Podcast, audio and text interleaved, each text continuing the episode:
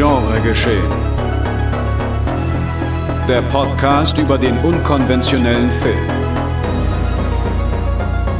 Mit Daniel Schröckert, André Hecker und Tino Hahn. Präsentiert von fredcarpet.com.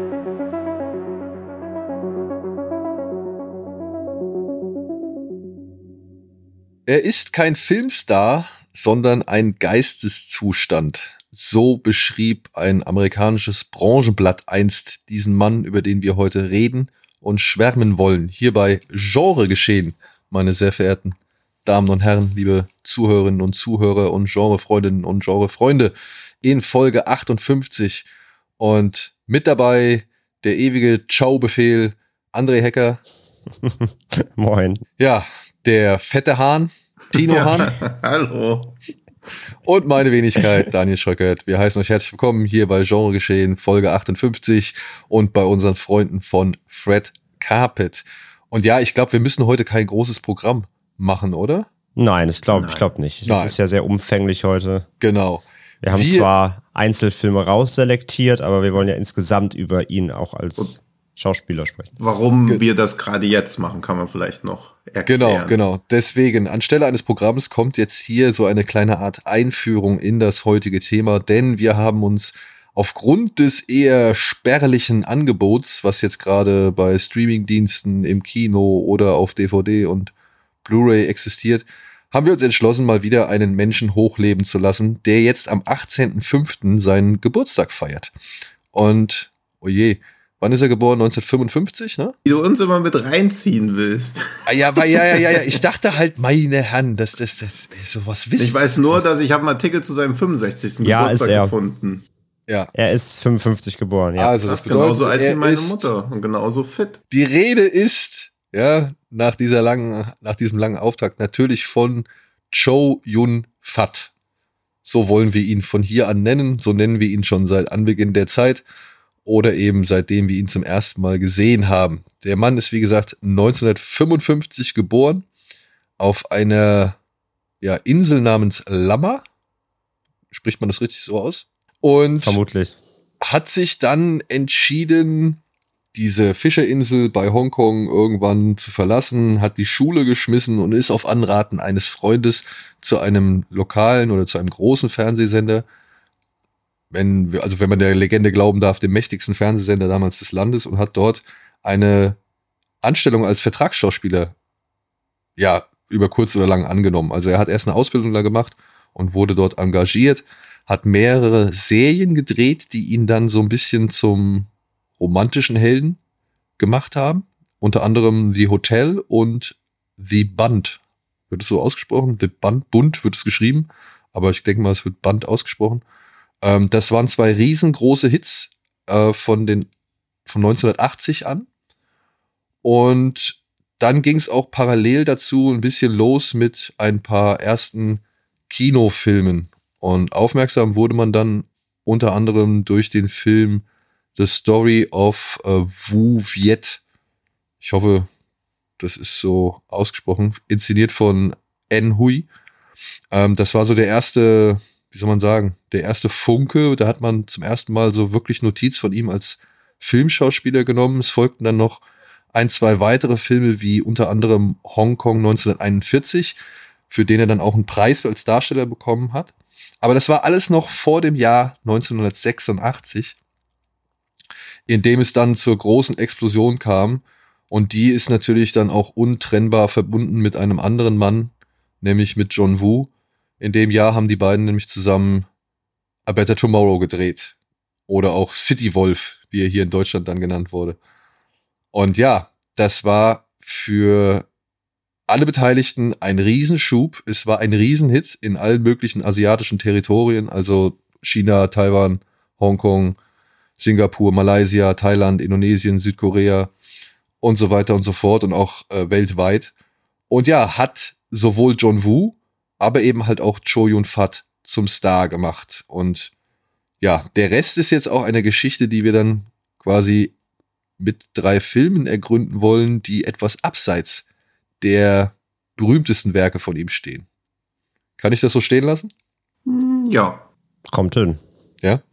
Was war denn euer erster Berührungspunkt mit ihm? Könnt ihr euch daran noch erinnern? Glaub, das war bei mir, war es A Better Tomorrow 2, weil das gerade in dieser Sparte war, wo ich mich dann schon so in Videotheken langsam, nee, also nicht in Videotheken reinstiegen konnte, aber das war der erste Film, den ich in den Videotheken gesehen habe. Und ich glaube, mich hat das Cover eher so angemacht. Und damals hat man halt auch gar nicht drauf geachtet, ist das der erste Teil, was ist das, was ist das überhaupt? Das Cover sah geil aus, dann hat man den geguckt. Und ich habe halt Better Tomorrow 2 als erstes von ihm gesehen und irgendwann danach auch erst Better Tomorrow. Mhm. Aber das hat damals nichts ausgemacht, genauso wie ich auch zuerst das Imperium schickt zurückgesehen habe und gedacht habe, geil. also, früher hat man nicht in chronologischer Reihenfolge geguckt, sondern in Erhältlichkeitsreihenfolge. Ja, das stimmt, das stimmt. Wie war das bei dir, André? Ich habe echt nochmal rum überlegt. Ich glaube tatsächlich, also entweder, entweder war es der Film, den ich heute mitgebracht habe, oder es war Corruptor, ich letzte glaube glaub ich schon erwähnt habe, der mit Mark Wahlberg. Also es war auf jeden Fall ein, schon ein US-Film von ihm, weil das war alles, das kam ja alles so Anfang der 2000, also Ende der 90er, Anfang 2000er raus. Und da habe ich gerade ja so hart angefangen, eben dann wirklich auch so Filme zu sammeln, DVDs zu sammeln und so. Und da war auf jeden Fall einer der ersten dabei, wo ich auf ihn gestoßen bin durch so einen Random-Kauf. Einfach halt im Laden zugegriffen, mitgenommen und dann war er halt dabei und fand ich geil. Und dann, dann kam erst eben meine Ära so durchs Internet, durch Foren und dann eben erst so auf das aufmerksam geworden, was er vorher gemacht hat. Und dann kam eben Better Tomorrow und so, genau. Aber ich glaube, es war Replacement Killers den ich ja heute hier ausgewählt habe, so als mein Mitbringsel. Oder es war Corruptor, einer von beiden. Die kamen ja in, direkt hintereinander in zwei Jahren aufeinander gefolgt, genau. Ja, also es war auf jeden Fall schon ein US-Film und dann erst habe ich mich dann in seine Vergangenheit gegraben, ja. Ja, bei mir war es tatsächlich Hardboiled. Hm. Das hatte ich jetzt im Zuge von Kino Plus, wo wir nochmal zum Jubiläum vom, also zum 30. Jubiläum von Hardboiled über den Film gesprochen hatten, hatte ich das nochmal erzählt ich meine, Hardboiled war der, also den habe ich in, anhand einer Videothekenzeitschrift gesehen. Früher gab es ja in Videotheken immer noch diese Blättchen, die da, diese Programmheftchen, die da auslagen, umsonst. Da wurde dann immer so das, das aktuelle Angebot vorgestellt und natürlich gab es dann Werbung für die kommenden Filme. Und da weiß ich noch, hat der Film, hat, glaube ich, die Rückseite oder zumindest eine komplette Seite im ganzen Heft gehabt. Und ich dachte nur so, okay, was ist das? Vor allem, es sah so komisch aus, dieses Cover mit dem Baby auf dem Arm und der Schrotflinte und dann den Patronen, die da hingen in diesem, keine Ahnung, in diesem Alienschacht. Und dann standen da nur so zwei, drei Zeilen oder sowas. Dann habe ich gedacht, ja komm, den gibst du dir halt mal, wenn er denn da ist. Und das war dann halt so, ja, mein Erweckungserlebnis, das äh, ich sowohl in Sachen John Woo hatte, aber eben auch wo ich zum ersten Mal Joe Yun Fatze wirklich wahrgenommen habe. Ich weiß gar nicht, wer mich mehr fasziniert hat, weil ich fand Tony Leung damals auch echt äh, fesselnd. So, also der hat mich echt interessiert, der junge Mann. Hm. Aber Joe Yun Fat war da schon halt einfach die Coolheit schlechthin. Und dann habe ich irgendwie später festgestellt, ach guck mal, da habe ich ja schon den einen oder anderen Film mit ihm gesehen, wo ich ihn aber halt nicht so wirklich wahrgenommen hatte. Das waren dann irgendwelche Frühwerke oder beziehungsweise auch äh, der ein oder andere Film mit Ringo Lam. Hierzulande hieß es, glaube ich, Cover Hard und Cover Hard 2. Und ich meine, in Form von beiden Filmen hatte ich ihn schon mal irgendwie zuvor aufgeschnappt, weil ich halt schon da zu dem Zeitpunkt Bock auf asiatisches Kino hatte. Und ja, dann durch Hardboiled aber auf jeden Fall Interesse an beiden bekommen und dann festgestellt, ach guck mal, die haben ja schon richtig viele Filme gemacht. Oder beziehungsweise eine Menge Filme gemacht. Und die habe ich mir dann auch alle systematisch organisiert und, und reingezogen. Ja, und dann ist er irgendwann seinem Kollegen John Woo nach Amerika gefolgt und da hat er dann Andres Herz erschließen können. Hat er? Erschli erschließen können, aber natürlich dann trotzdem, ja, ich kann sagen, ja? also erschließen können, aber natürlich dann trotzdem äh, hm. qualitativ ging es dann trotzdem bergauf, umso weiter ich zurückgegangen bin. Ja, ja, das ist, also ich meine, Gut, da kommen wir ja noch gleich drauf zu sprechen. Ja. Aber Replacement Killers war halt sein Einstand ins amerikanische Filmgeschäft. Genau. Und daraufhin folgten dann noch andere große Rollen. Vor allem ist er ja dann, sag ich mal, dem der ganz weiten Welt, sag ich mal, in Form von Tiger and Dragon oder Crouching Tiger and Hidden Dragon äh, bekannt geworden oder dadurch wurde er halt weltweit sehr groß wahrgenommen. Bis hin halt dann zum dritten Teil von Fluch der Karibik, wo er den Piratenkönig oder beziehungsweise den asiatischen Piraten Sao Feng gespielt hat und ja, da auf jeden Fall auch im amerikanischen Blockbuster-Kino plötzlich von der ganz breiten Masse wahrgenommen worden ist.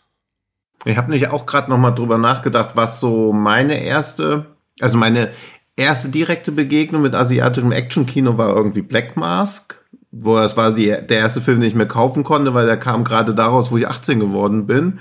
Und den fand ich ja so underwhelming damals, weil natürlich diese ganze Werbung früher auch noch, also Fantasy Filmfest Programmheft dagegen ein müder Witz, wie früher Filme beworben wurden. Und deswegen war ich dann bei Black Mask so, oh, gar nicht so geil. Und dann war ich schon so ein bisschen wieder so, dachte ich so, ah, okay, ist also irgendwie ein bisschen nicht das, was auf der Packung draufsteht. Und dann hat mich halt Better Tomorrow 2 dann doch eines Besseren überzeugt. Das war, glaube ich, der zweite, wo ich dann auch dachte, okay, dafür gebe ich jetzt auch noch mal für damalige Verhältnisse sau viel Geld aus, halt so das Monatstaschengeld.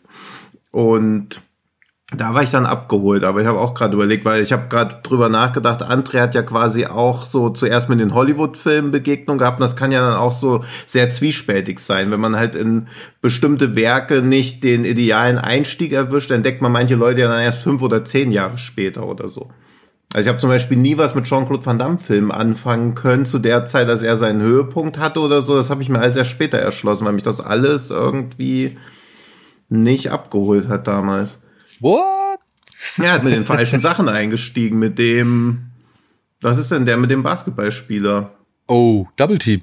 Ja, das war so mein Einstiegsfilm und da dachte ich so, oh, schwierig. Also das, dann diese vollkommen zerschnittene Variante von Cyborg gesehen und dann war's das. Dann war Jean-Claude Van Damme für mich durch. Erstmal. Ja gut, diese andere. Da hast du dir gedacht, schon gut. Ja. Ja, aber diese andere Variante von, von äh, Cyborg, die es da noch gibt, die ist auch nicht wirklich viel besser. Also ja, jedenfalls, aber das ist, glaube ich, so wichtig, wie man in das Werk von Leuten einsteigt. In dem Alter wäre es wahrscheinlich trotzdem, also hätte es besser gemacht, weil in dem Alter hat man ja trotzdem, war, ja, war man ja auch trotzdem effekthascherisch. Also, ja, ja. Ne, wenn dann zumindest die, auch noch die Gewalt fehlt im 18er Film, dann ist ja völlig äh, ja. aber ja, in dem Alter sich umguckt. Das war ja das Ding die Version, die ich von Hardboiled gesehen hatte, das war die erste VHS- und Videothekenfassung, die war noch voll verschnitten. Hm. Also wirklich, da hat alles gefehlt. Da fehlt das ganze Krankenhaus wahrscheinlich halb. Ne? Ja, das das ja nicht nur das, also nicht nur das, es ging ja, es geht ja schon am Anfang mit der Schießerei im Teehaus los. Wenn er hm. da halt bei der finalen Shootout-Sequenz über den Tisch rollt, komplett in Mehl sich da ein, eindeckt und dann auf den Boden knallt hm. und mit der Knarre voll auf dem Gesicht von dem Undercover-Polizisten endet. Und dann schießt er ihm ja ins Gesicht und das Blut spritzt ihm entgegen. Das habe ich nie gesehen. Das ja, aber war, man hat alles gefehlt. Aber man hat das damals ja nie so wirklich gemerkt, beziehungsweise waren die Schnitte zwar irgendwie präsent, aber nicht so spürbar. Ich habe zum Beispiel Hellraiser 2 auf Pro 7 das erste Mal gesehen und dachte so, krass, was ist das denn? Das ist ja richtig abgefahren und durch diese fehlenden Szenen war der Film ja auch teilweise nahezu unverständlich, aber man hat sich das halt alles so rein interpretiert und fand das dadurch auf absurde Art und Weise noch atmosphärischer, weil halt vieles dann so unverständlich war, was zu so einem Film mit Zenobiten und man hat sowas zum ersten Mal gesehen, ja irgendwie auch auf merkwürdige Weise passt. Also ich finde, man erahnt schon, ob ein Film richtig gut ist, egal wie viel rausgeschnitten ist oder nicht. Eben, genau. Und das meine ich. Mm, ja, das stimmt schon, ja. Also ich war von Hardboiled einfach schlichtweg fasziniert, selbst mhm. obwohl da viel an Gewalt oder, oder, oder eben an, an Blut gefehlt hat, das durch die Gegend spritzt so. Und äh, das war für mich aber halt dann der Ansporn, A, ich guck, was noch von denen existiert. Mhm. Und B, wenn du halt guckst, was von noch von denen existiert, und da frage ich mich halt, ob das wirklich im Sinne der Zensur oder der FSK oder von was weiß ich welchen Gedanken war ich habe dann halt an festgestellt, oh, warte mal, da gibt's ja andere Fassungen von. Hm. Da gibt es ja VHS-Kassetten aus England, die sind deutlich länger. Und man kann sich auch noch welche bestellen irgendwo aus, aus, aus Asien, die sind auch deutlich länger und die kann man sogar hier abspielen. Und dann bin ich auf die Suche gegangen. Und in Holland spätestens, ich musste ja nicht weiter reisen als Holland. In Holland spätestens war dann halt unser Paradies. Da gab's diese tolle Videothek in Venlo. Und äh, die hat diese beiden Art of Horror VHS-Kassetten rausgebracht. Das war ja für uns dann so gesehen die Bibel. Und, und da waren ja auch die John Woo-Filme mit dabei, beziehungsweise asiatisches Kino. Genauso wie die ersten Mangas oder beziehungsweise Anime-Filme von dem Manga-Label. Und deswegen haben wir ja das alles erstmal kennengelernt. Und da waren dann auch die Szenen drin, die wir eigentlich vermisst hatten. Und ja. Schön, dass man Ich was weiß- vermisst hat, von dem man nicht wusste, dass es existiert. Ja, aber Ja. ne? Und dann, und dann, ich weiß noch, das erste Mal, als ich Bullet in the Head gesehen habe, ja, den hatte ich dann auch auf Deutsch gesehen und Mhm. der war auch wieder komplett verschnitten, so, da hat auch echt viel gefehlt. Der Ja. wurde, glaube ich, echt fast auf 90 Minuten runtergedampft oder so, von, von, von knapp zwei Stunden oder über zwei Stunden. Und als ich den dann das erste Mal gesehen habe, allein mit dieser Exekution auf diesem Platz, wo sie ganz frisch in Vietnam ankommen und der Junge mit seiner Mofa-Bombe da in das Auto von dem General reinfahren will, wo sie den Typ dann noch irgendwie auf diesem Platz da exekutieren, das war alles weg. Das Hm. hat komplett gefehlt. Da war nicht eine Anmutung von da, dass das irgendwie zu dem Film gehören könnte, so, ja. Und ja, ähm, durch Art of Horror, durch die Videothek, sind wir dann halt auch in den Genuss dieser ganzen Filme gekommen. Unter anderem in den Genuss des ersten Films, über den wir heute reden wollen. Oder? Ich meine, oder wollt ihr noch irgendwie? Nee, nee, also ich glaube, das kann man alles so anhand der Filme, die wir ausgewählt haben, immer Ja. noch mal an, Steig, einstreuen. steig gern ein. Genau. Denn in diesen beiden VHS-Kassetten, Art of Horror 1 und 2, wie gesagt, gab es immer Abschnitte über das asiatische Kino, mal in Form von Animes, mal in Form eben von, was ich, sowas wie Man Behind the Sun oder Ebola-Syndrom, also diese ganzen Cat 3-Titel, also Catalog 3-Titel. Und dann aber eben auch in Form des Heroic Bloodshed, also in Form des Kinos eines John Woo. Und dort wurden dann aber auch so Filme gezeigt, die halt nicht unbedingt äh, zum großen Wu-Output gehört haben, sondern die so ein bisschen kleiner waren, aber eben durch ihre irrwitzigen, sag ich mal, Stunts oder, oder Actionsequenzen dann nochmal hervorgehoben worden sind. Und einer dieser Filme, das war tatsächlich Tiger on the Beat, der hier in Deutschland auch, oder beziehungsweise der hier in Deutschland dann unter dem Titel Born Hero 2 in die Videotheken kam. Warum auch immer. Ja. In Tiger on the Beat geht es um folgende Geschichte. Sergeant Francis Lee, den alle nur Tiger nennen, verdankt seinem neuen Kollegen Michael einen Krankenhausaufenthalt und zudem eine Verwarnung seines Vorgesetzten. Kein guter Einstieg für die Zusammenarbeit und doch müssen die beiden gemeinsam einen neuen Auftrag erledigen. Sie sollen ein Paket mit Heroin im Wert von drei Millionen US-Dollar auftreiben und haben dafür gerade einmal 24 Stunden Zeit. Das Paket, um das es geht, hat ein unbedeutender Dieb großen, Drogen, großen Drogenbaronen abgenommen und versucht dieses nun an die Rauschgiftmafia zu verkaufen. Dabei hat er die Macht der Drogenbösse völlig unterschätzt, die alles andere als erfreut darüber sind, dass man in ihrem Geschäft herumfuscht. Erstaunlich inhaltsarme Inhaltsangabe. Spoiler-free nennt man das auch. Ja, Ja. denn, denn das, was diesen Film auszeichnet, meiner Ansicht nach, wird hier nicht ansatzweise mal erwähnt oder irgendwie zur Sprache gebracht. Aber ja, genug von ja nicht mir. in die Inhaltsangabe schreiben, guckt einfach nur die letzte Viertelstunde und ignoriert den Rest. Na, na, Moment, Moment. Ja. Es gibt ja noch sehr schöne Momente vorab. Aber Auch sehr unschöne. Ja, auf sehr, auf, das will ich auch gar nicht abstreiten. Das will ich auch nicht abstreiten. Aber da ich ja schon, sag ich mal, ein bisschen vorgeschädigt bin, würde ich einfach mal jetzt André das Feld überlassen, der den Film gestern oder vorgestern zum ersten Mal gesehen hat und schon ein entsetztes, Alter, die deutsche Synchro bei uns in den WhatsApp-Chat reingeschrieben hat. ja, ich habe den gestern Abend geguckt tatsächlich. Und äh, ja, genau, die alte, die alte deutsche äh, Fassung in der ungekürzten Form. Und ja, die deutsche Synchro ist halt wieder äh, par excellence ein Zeitgeist, ein, ein Kind des Zeitgeistes, als man noch sehr frei, glaube ich, interpretiert hat. Also ich kenne die Originalversion jetzt nicht mit Subtitles, aber konnte mir schon wieder denken, dass da einiges äh, nicht ganz dem entspricht, was wirklich eigentlich im Film gesagt wird. Es war, glaube ich, wieder sehr viel frei interpretiert. Aber ja, ähm, ich war zum einen erstmal überhaupt überrascht, dass Tiger on the Beat tatsächlich echt so eine Action-Komödie ist, ähm, in vielen Teilen zumindest. Also er, er wird dann zwar in den Action-Szenen doch relativ hart auch und wieder sehr gritty, aber gerade Choi und Fat spielt ja einen kompletten Clown eigentlich. Und das hatte ich jetzt nicht so erwartet. Ich glaube, das ist ein, eigentlich auch so ein eher ein, ähm, ein gefasster Actionfilm. Ähm, von daher war ich überrascht, dass mich da eher doch so ein bisschen auch komödiantischere Gefilde erwarten. Mm, Ich kam gut rein, so ich äh, fand obwohl ähm, Jordan Vater eben auch noch so am Anfang seiner Karriere stand, seine Dynamik und sein Charisma war halt komplett am Start. Ähm, er ist einfach nur mal ein super charismatischer Typ so und auch wenn er wieder rumläuft, der letzte Schluffi mit seiner komischen äh, Pferdewettenkappe und sowas, aber er ist, er, also er kann tragen, was er will, er ist immer irgendwie, irgendwie ein geiler Typ. Das ist faszinierend. Also der kann rumrennen wie der letzte, wie der letzte Lollo. Und trotzdem denke ich immer, geiler, geiler Typ einfach. Und ja, also allein so Szenen, wie er halt diese zwölf Ei rohen Eier trinkt.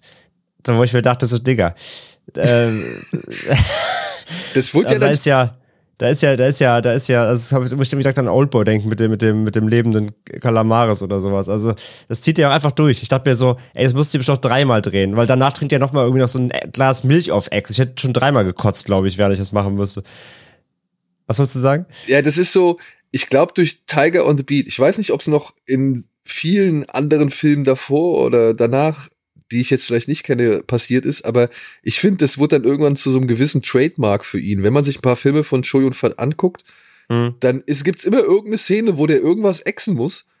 Ja, was Ja, oder irgendwie. die, oder die Reis, die Reisszene, ne? Ja. Am, am, im Teehaus. Genau. Also äh, Cho Yun Fat hat immer irgendwas mit Essen. Ich glaube, in, in Dings war es, in, in äh, Better Tomorrow 2 war die Reisszene so. Äh, hier sind's die Eier. In Hardboiled hat er dann hier diese eine Szene mit der Alka-Seltzer und dann halt noch am Anfang Ah, ja. diesen Tequila-Bum, ja, den er halt, den er halt schüttelt, beziehungsweise den er halt erzeugt, schüttelt und äxt und danach den Rauch ausbläst, den er vorher von der Zigarette gezogen hat. Also wie, wie der das macht oder wie er das gemacht hat, ist mir bis heute ein absolutes Rätsel. Aber ja, ich ja, glaube, das die gehört zu seinem Trademark. Spezialeffekte, die uns jahrzehntelang beeindrucken. Ja. Und das alles noch ohne CGI. Ähm, nee, genau, also dass er da wie jetzt so, so ein bisschen so ein Clown spielt, war ich überrascht. Aber ja, dann das Zusammenspiel hier mit Conan Lee. Ich finde Conan Lee, der, der ist ein bisschen so wie, wie so ein kleiner Steroidbomber. Ich finde, der hat so eine Überpräsenz, wobei ich ihn jetzt. Also ich, er, er, er geht ein bisschen von, also charismatisch geht er ein bisschen unter neben Jordan Fat, finde ich. Ja. Rein so von seiner Präsenz her. Er ist eher echt so ein kleiner, ich, äh, so ein kleiner Prollo irgendwie, den, ich- den ich fast sogar eher so auf der, auf der, eigentlich auf der, auf der Antagonistenseite gesehen hätte. Der, der wirkt als Cop auch so ein bisschen sehr rüpelhaft. Ich meine, die kloppen sich auch die ganze Zeit und dissen sich und ähm, allein wie er ins Krankenhaus kommt, sie wollen erstmal anfangen zu, zu fighten und die Ärzte gehen dazwischen und Shoyun Fat so, nee, wir machen hier nur so ein paar Aerobic-Übungen. Das ist, so, das ist so blöd alles. Ähm, und wie gesagt, ich weiß halt nicht, wie nah da die deutsche Synchro im Original dran war. Aber ähm, trotzdem, die Dynamik hat mir echt gut gefallen. Ich, das, das, das, da kam ich ganz gut rein. Ähm, und dann war ich aber eben überrascht, dann doch, aber wie, wie, wie gritty und bodenständig und doch auch hart dann die Action-Szenen aber dann eben wiederum sind. Und auch wie konsequent der Film dann in Teilen ist, wenn es darum geht, auch Figuren irgendwie rauszunehmen oder auch mal einfach sterben zu lassen. Da war ich dann doch an manchen Stellen, jetzt ohne zu viel zu vorwegzunehmen, wer den Film noch nicht kennt, da war ich so, oh krass, okay, hätte ich jetzt so nicht mit gerechnet. Irgendwie Film wiegt dich da dann teilweise irgendwie in Sicherheit, aber dann passiert doch noch mal was, äh, und dann geht's doch noch mal weiter und äh, steht doch was auf dem Spiel. Das fand ich, ähm, das fand ich cool. Was Tino sagt, klar, das Finale sticht halt einfach mega raus, weil das natürlich super überbordend ist. Da sind so krass kreative Einfälle drin, diese Jojo-Shotgun allein da, dieser dieses Seil, das ist so absurd. Ist Aber auch völlig geil. Hanebüchen, aber ist egal, es ist, es ist halt, es ist halt mega geil. Und halt überhaupt die, die, die Idee, wie sie den Standoff halt einleiten, mit dieser Über, dieser Geiselübergabe, ähm, mit dem, mit dem Fake erst und so, und dann mit dem Auto da Ja. in, die, in die Halle crashen. Dann halt fand ich auch cool, dass die Action sich auch so ein bisschen splittet zwischen Gunfights, aber auch ein bisschen Martial Arts. Und die Martial Arts waren auch, fand ich auch ziemlich äh, ordentlich, haben gut ge gewumst. Die Antagonisten passen dann auch genau da rein. Und da fand ich auch wieder geil, dass der Film auch wieder so ein Trademark erfüllt. Und ich meine, das war 88, aber es hat sich auch durchgezogen. Dass es auch dann in, in asiatischen Filmen muss es irgendwie immer einen Europäer oder einen westlichen Bösen geben, der dann aber auch genauso geil kämpfen kann wie, wie alle anderen. Da gibt's ja hier auch wieder einen, der da am Ende ähm, noch mit austeilen darf. Ähm, das, das fand ich lustig. Und natürlich dann dieses, dieses Kettensägen-Duell. Das ist ja auch völlig wahnwitzig einfach auch, wie, er- wie, wie ähm, Conan Lee dann auch erst diese, diese Plattform einreißt, wo sie sich dann erst durch den Boden sägen und so. Also die ganze, ich fand die, ich fand das Staging der Action mega, weil das echt sehr durchdacht war, wie die, wie die Szenen aufgebaut sind, wo sich, äh, wo sich was abspielt, wie Szenen Übergänge laufen, wo sich durchgekämpft wird, wo da wird sich hier runtergeworfen, da wird das eingerissen und dann geht's aber da einfach nahtlos weiter. Das war ziemlich clever, fand ich. Also das war echt bemerkenswert, auch wenn jetzt die Action es ist natürlich kein, es ist kein Wu, also es ist jetzt kein Masterclass-Action so vom Schnitt und der Kamera, aber es, es war ordentlich, es war sehr ruppig und es war dann sehr konträr zu dem, was halt der Film sonst in seiner ganzen Quirkiness irgendwie gemacht hat. Und das hat mir echt gut gefallen, auf jeden Fall. Und wie gesagt, das Finale sticht halt einfach durch seine komplette Absurdität und, und Härte und auch Länge raus. Aber auch vorher, ähm, wie Daniel schon sagt, auch vorher gab es ja immer wieder Einschübe. Zum Beispiel auch die Szene, wo dann am Anfang schön Vaters Geisel genommen wird. Er sich das erst komplett einpinkelt irgendwie. irgendwie. das ist auch so, das ist auch so völlig konträr zu seinem eigentlichen Charakter dann wieder. Das war, das war schon, das war schon alles schön. Doch, also ich muss sagen, insgesamt hat mir wirklich gut gefallen. Um dann mal einen Downside noch zu nennen, weil ganz rund, Tino hat da schon recht, ist er nicht. Ich fand halt schon, dass er sich in der Mitte auch von der Story her sehr zerdehnt hat. Er macht irgendwie vieles, viele Subplots hier und da auf und er ist dafür, dass er so kurz ist, weil der Film dauert 88 Minuten. Er kam mir deutlich länger vor, weil er im Mittelteil irgendwie ist er sehr zerfasert teilweise. Ähm, und auch wenn immer das, das Schauspiel und die, und die Dynamik irgendwie Spaß macht, fand ich, tritt der Film hier und da so auf der Stelle so ein bisschen. Und das, das, das lässt ihn irgendwie so ein bisschen länger wirken, als er eigentlich müsste irgendwie. Aber ja, sobald er dann wieder anfängt, wirklich auch aufzudrehen, war es dann auch wieder äh, cool. Aber ja, das war so, glaube ich, mein erster Eindruck vom Film gestern. Ja, das ist halt, also ich würde sagen, das alles rund um die Figur von hier Nina Li Chi. Ja, ja, genau. Das ist das, wenn du das aus dem Film rausnehmen würdest, dann, ja, da wäre halt noch gut ein gutes Stück kürzer, okay. Aber ich glaube, das wird den Film auch weniger ausbremsen. Und mhm. man muss es halt echt sagen, ne, in der ungeschnittenen Fassung, äh, die Szene, wenn Cho Yun Fat und Conan Lee sie, also sie halt in die Mangel nehmen, um ihr irgendwelche Informationen rauszupressen, so. Die ist schon hart. Die, also das ist schon, ey, also wirklich, das ist, das ist, ich weiß nicht, das kannst du auch nicht mehr mit Slapstick entschuldigen. Das ist halt einfach, das ist misogyn, ist das. Äh, Gerade weil es auch so slapstickartig ja. rüberkommt. Genau, also, ja, das, das, so das, das, das, entschärft das fast ja, so ein bisschen. Ja, ja. ja, es zieht halt so ins Lächerliche, was sie da eigentlich machen und nimmt ja auch dem, in dem Fall da dem Opfer in der Position ja auch komplett die Würde und zur Belohnung verkneift sie sich dann ja auch. Also da ist mir halt das Frauenbild aus so Filmen ja, wie Untold Story tausendmal lieber, weil du da wenigstens merkst, okay, das ist komplett frauenverachtend und frauenfeindlich, aber es wird nicht mit so einer Comedy-Ebene noch irgendwie abgedeckt, weil diese die ganze Sympathie, die du ja eigentlich für den Charakter von Choi und Fat aufbringen sollst, leidet vorher ja auch schon. Also er ist ja einfach ein schlechter Kopf. Er ja. ist ja kein, er, er kann ja nichts, aber das wird halt durch dieses Slapstick irgendwie noch gut durch den Kakao gezogen, aber im Prinzip zwischen seinen detektivischen Fähigkeiten oder den von OSS 117 oder dem neuen Batman, da liegt ja auch nichts dazwischen irgendwie. Sie eiern halt da alle irgendwie rum, Schui und Vater noch im wahrsten Sinne des Wortes und irgendwann haben sie es halt gelöst, aber auch nur, weil sie halt ja, eigentlich gehen sie keiner Konfrontation aus dem Weg, aber mit Polizeiarbeit hat das alles wenig zu tun. Also. diese, diese Szene, wo, wo sie da irgendwie äh, mit der Hose, wo der mhm. eine, wo sie so halb nackt sind und sie sich da ja. gegenseitig um diese Hose prügeln, so, ne? Ja, beziehungsweise das, das, also genau, das und, also wenn der, wenn der diese Verfolgung unten steht, nimmt sich zwei Geiseln und seine mhm. Hose ist ja gerissen beim Runterspringen und, und will dann als, als quasi fordert für die Geisel äh, ein, dass das eine Hose kriegt. Dann streiten sich erst die beiden Cops um drum, wer ihm die Hose gibt. Dann schmeißt Conan Lee dann widerwillig seine runter, die bleibt aber direkt im Busch hängen und dann meint Joel Fatso, Moment, das hast du doch ganz extra gemacht, oder? Damit ich mich hier entwürdigen kann. Dann muss er seine auch noch ausziehen und die schmeißt dann runter und dann jagen sie ihm hinterher ohne Hosen. Genau, ja. Es ist so bescheuert. Das ist so dumm. Aber auch da wieder trotzdem, die Dynamik ist geil, weil sie, weil sie verfolgen ihn und dann rennt er auf diese, auf diese Brücke, auf der sie halt stehen, so eine Fußgängerbrücke. Ja. Und anstatt halt einfach beide hinterherlaufen, nein, äh, Conan Lee läuft dann über so eine, über so eine Anhöhe, springt auf das Dach dieser Brücke. Das heißt, ähm, Jordan Fat verfolgt ihn halt auf der Brücke direkt und äh, Conan Lee steht, ist halt drüber und rennt über das Dach ähm, und springt dann hinten runter, um den Weg abzuschneiden. Also die Dynamik dieser Action-Szenen, wie sie auf die Ideen kommen, ist super, es ist super mhm. unnötig irgendwie, aber es macht er halt einfach und springt einfach auf dieses Dach. Und das fand ich halt dann immer cool, dass sie so ein bisschen die Extrameile gehen, ja. obwohl es halt irgendwie die Szene gar nicht hergeben müsste irgendwie. Das ist schon. Ja, nett. das mag ich auch, dieses Überborden und auch diese, dass alles so obwohl es so Slapstick ist, aber immer wenn es in die Action geht, sieht auf einmal wieder alles so gefährlich und halt auch wirklich so aus, als ob es wehtun würde. Auch dieses Kettensägen-Duell. Also ich meine, man sieht halt, dass die Kettensägen nicht mal an sind, aber trotzdem denkt man die ganze Zeit, oh Gott, oh Gott, oh Gott, das muss doch, das Nein, geht vor doch allem siehst also du, dass das Sägeblatt so manchmal so schwingt, dass es ja, das ja. Gummi wahrscheinlich sind oder so. Also es ist super absurd. Aber ja, aber man denkt halt trotzdem die ganze Zeit, oh Gott, oh Gott. Ja. Also so, und auch dieses, Also einmal macht er ja mit der Kettensäge so eine Kreisbewegung, er springt einfach drüber und dann denkt man auch so, oh Gott, wie gefährlich das einfach ist, aber man sieht halt die ganze Zeit die Kettensäge nicht alles. Also dass die Inszenierung schafft, das, was man sieht, einen nicht wahrnehmen zu lassen, sondern das, was man sehen soll, wahrnehmen zu lassen, das ist ja immer irgendwie ein gutes Zeichen für einen Actionfilm, mhm. wo du erkennst, okay, das ist alles völliger Bullshit, was ich hier sehe, aber es, es funktioniert komplett. Gerade deshalb auch. Also deswegen mag ja, ich den, dieses Frauenbild. Nicht nur, dass es den Film unnötig ausbremst, es bringt ja auch nicht mal für die Szene. Also auch diese Romanze, die sich darauf aufbaut, die ist ja auch so inkonsequent. Also wenn das wenigstens also Vollstoff durchgezogen werden würde, aber das macht der Film ja auch irgendwie nicht. Also mit dem Dinner. Alles, ja. Mit dem Dinner, dann so, ja, hier sind deine Tickets, tschüss. und der Bruder, die Schwester so, sag mal, bist du komplett blind und scheuen Fahrt einfach am Fressen, so was denn? Ja.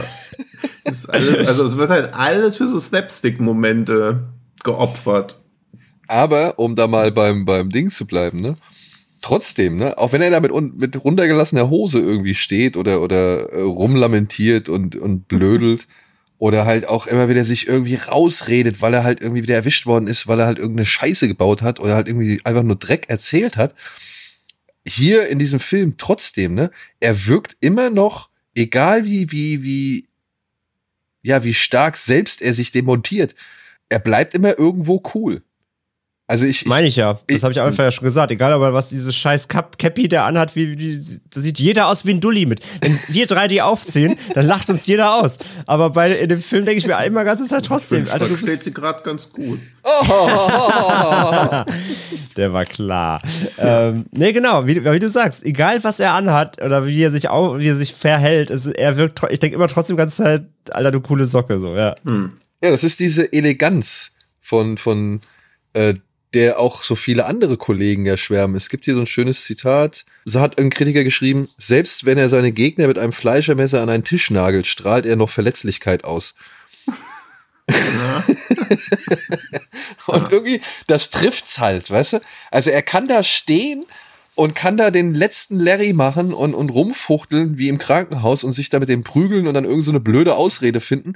Aber er kommt irgendwie nie erbärmlich oder sonst irgendwas rüber, sondern er hat immer stets diese, so eine gewisse, ja, Würde und Eleganz, die er noch mhm. ausstrahlt, selbst in aller Albernheit. Ja. Das ist ja eh ja. so sein großer Vorteil oder auch großer Nachteil, dass ihn eigentlich alle für diese Actionfilme abfeiern, die er ja selber nie so gern gemocht hat oder ja auch gesagt hat, dass er Better Tomorrow 2 und 3 nicht mag und dass er auch keine Gewalt in Filmen mag und eigentlich sich eher so als Darsteller in, Drama in Dramas oder in Romcoms eher sieht oder in Comedy. Also er sagt ja selber über sich, dass dieser All About Along, ich glaube, dass der Film, den er direkt nach Tiger und Beat gemacht hat, sein Lieblingsfilm von ihm ist. Ich weiß ja nicht, aus welchem Jahr das Interview ist. Wenn es aus 1990 ist, ist es natürlich hinfällig. Aber es wirkt, als ob es zum Anlass von Replacement Killers gemacht worden wäre. Und da ist er auch dann so verletzt. Ja, so ein bisschen so Kramer versus Kramer aus China, auch von Johnny To, wo halt nach zehn Jahren seine Ex-Frau zurückkommt und ihm den Sohn abnehmen will. Und das geht schon gut auf die Tränendrüsen, wenn der Shoyun Fat irgendwie ums Sorgerecht für seinen Sohn kämpft, dann aber auch überlegen muss, hey, was ist hier vielleicht das Beste für den Sohn? Ja, aber das, das, also, da da, da sage ich, dass das glaube ich ihm, dass er das richtig gut hinkriegt. Ich habe den Film nicht gesehen, aber ich kenne auch ruhigere Rollen von ihm, wo er halt mhm. einfach nur mal so ein bisschen der, der Gentleman ist.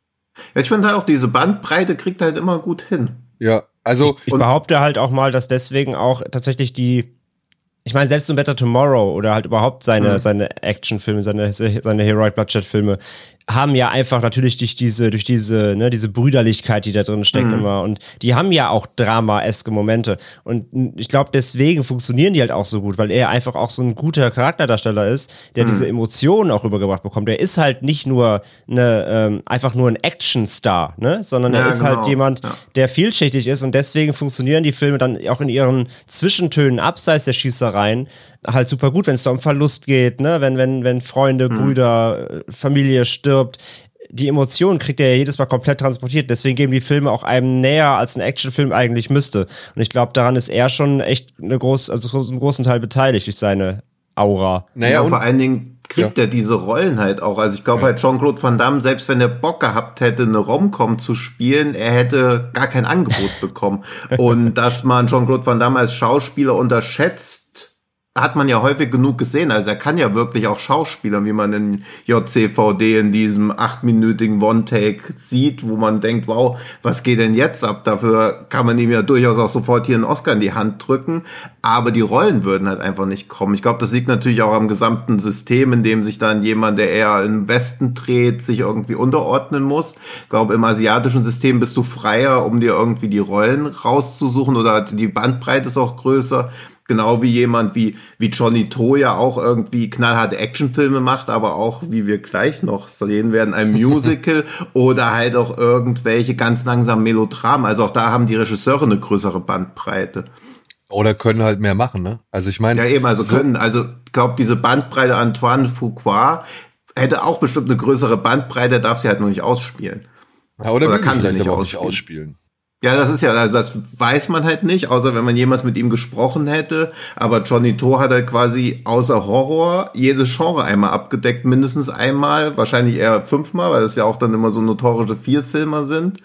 Während du halt im US-System wesentlich weniger machen kannst und das wirkt sich auf die Schauspieler dann ja natürlich auch noch aus. Ja, ja und äh, nochmal kurz, um zurückzukommen auf die Rollen, die er gespielt hat. Ne? Hm. Da sagt er halt selbst, dass äh, vor allem Wu ihm ja immer Rollen geschenkt haben, die zwischen gut mhm. und schlecht angelegt waren, also ja. in, in, in, der Grauzone. Und das ist mhm. wohl das, was ihm immer sehr gut gefallen hat. Better Tomorrow 2, ja, hat ihm nicht gut gefallen, aber hat ja auch Wu nicht gut gefallen. Also Wu ja. sagt ja auch, es ist einer der schlechtesten Filme, die er bislang oder bisher gemacht hat, mhm. weil er ja auch bislang oder beziehungsweise bis heute behauptet oder sagt, dass bis auf diese Schlusssequenz, also bis auf das Massaker am Ende, fast nichts mehr von ihm ist. So, hm. ja. ja. Und Jo Yun Fat mochte es auch nicht, dass man, dass er dieselbe Rolle nochmal spielen sollte. Also der hat, der mag wohl nicht. Obwohl sie so einen genialen Twist gefunden hat, wie das möglich war.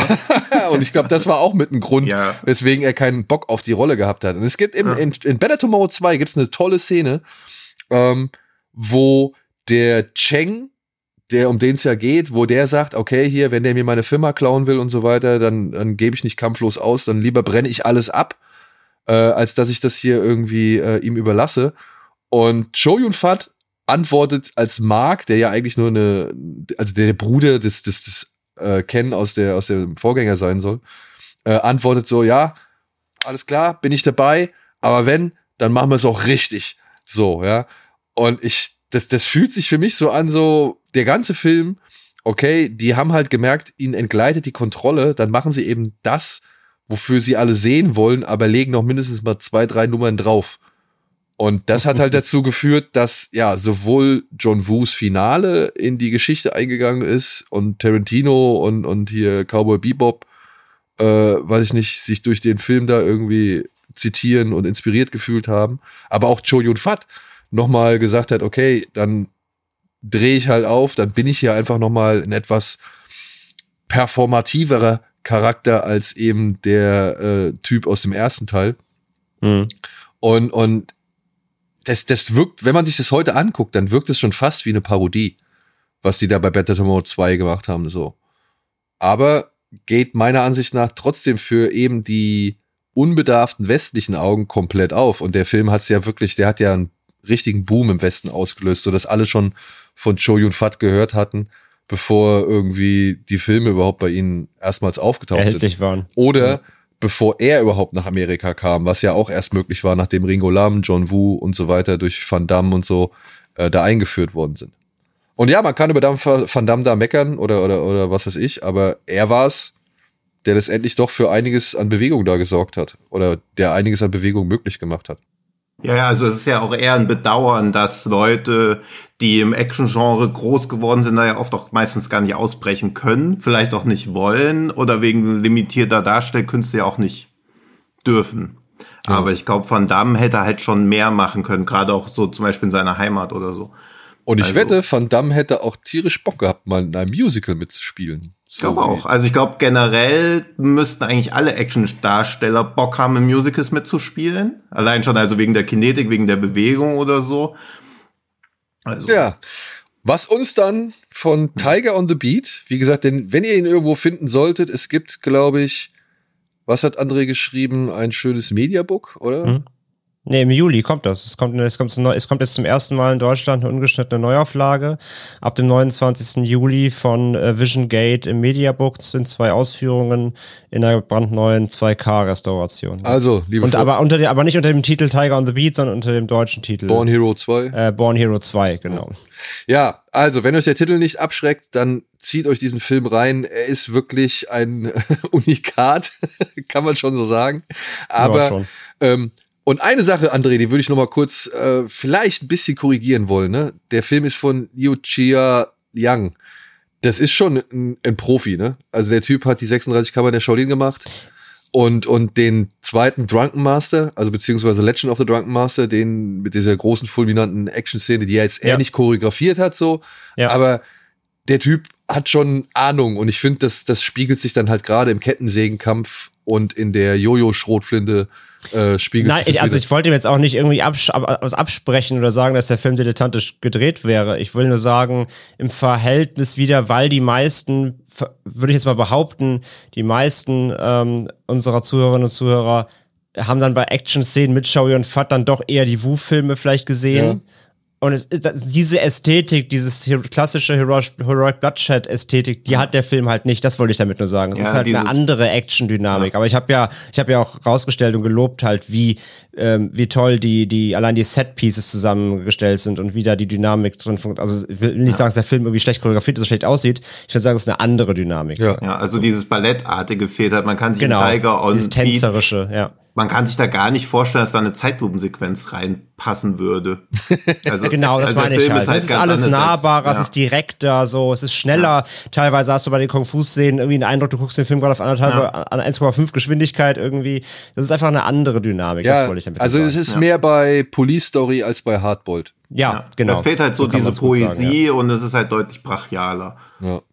Und nochmal vielleicht ein kleiner Anreiz für die Leute, die ihn nicht, äh, noch nicht kennen. Conan Lee liefert sich sein Kettensägen-Duell mit Gordon Liu.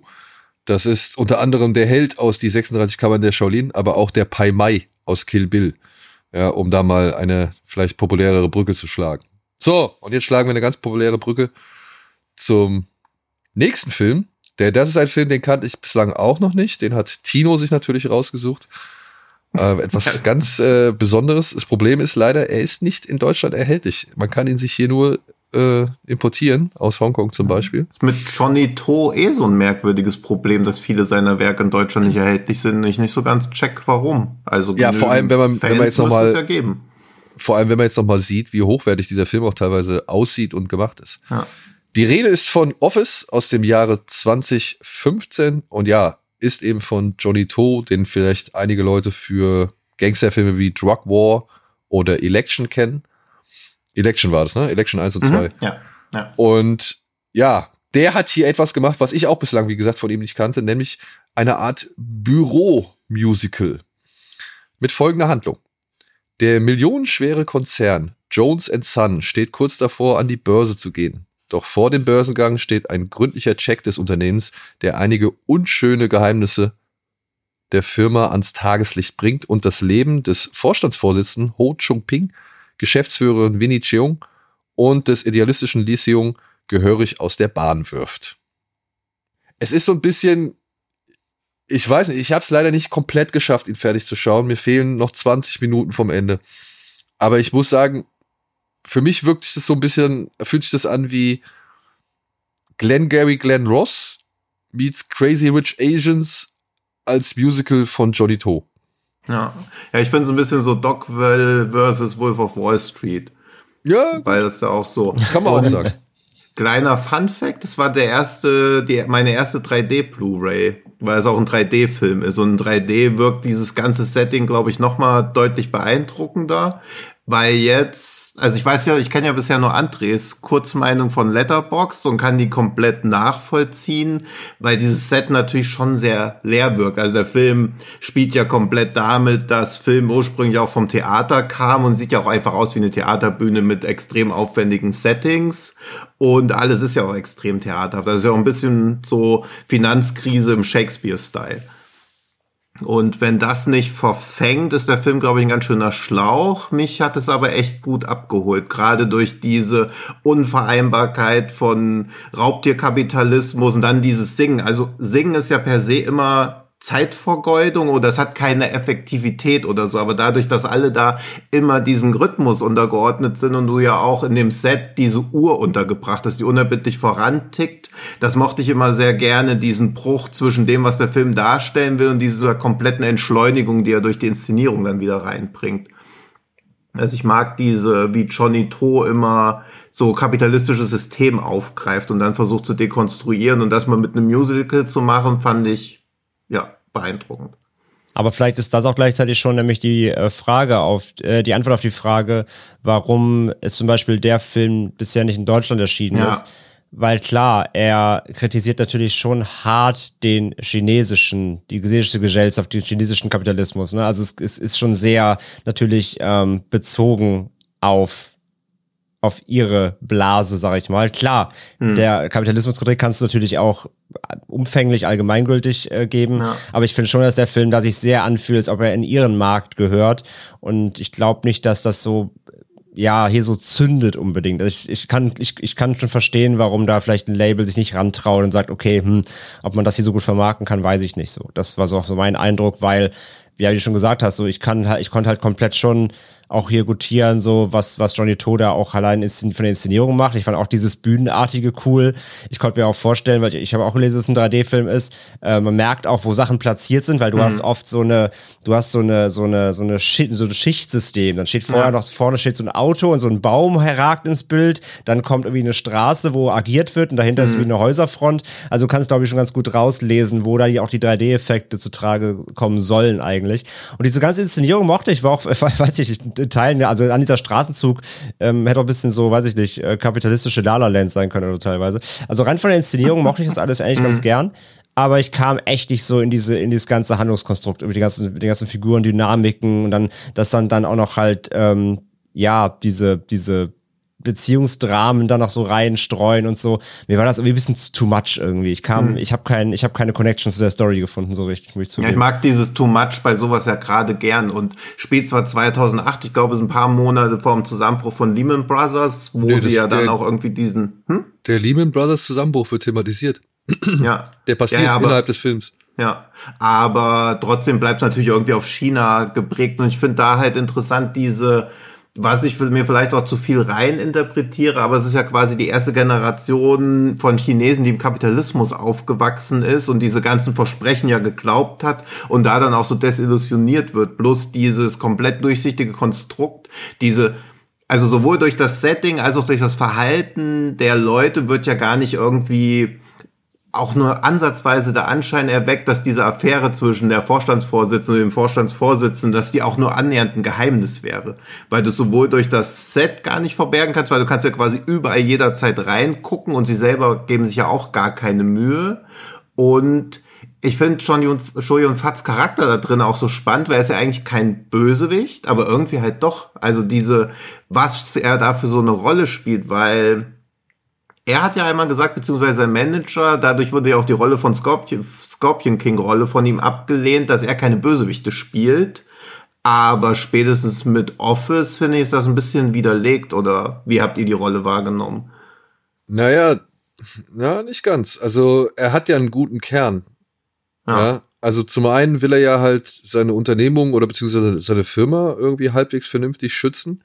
Hm. Er und, und, und macht sich ja frei von diesen ja, wie soll man sagen, Vertuschungen, die da im Hintergrund ablaufen und eben diesen unschönen Geheimnissen, die andere mhm. ja in der Firma, sage ich mal, erzeugt haben, wie unter anderem dieser David, den ich mhm. sehr spannend finde eigentlich als Charakter.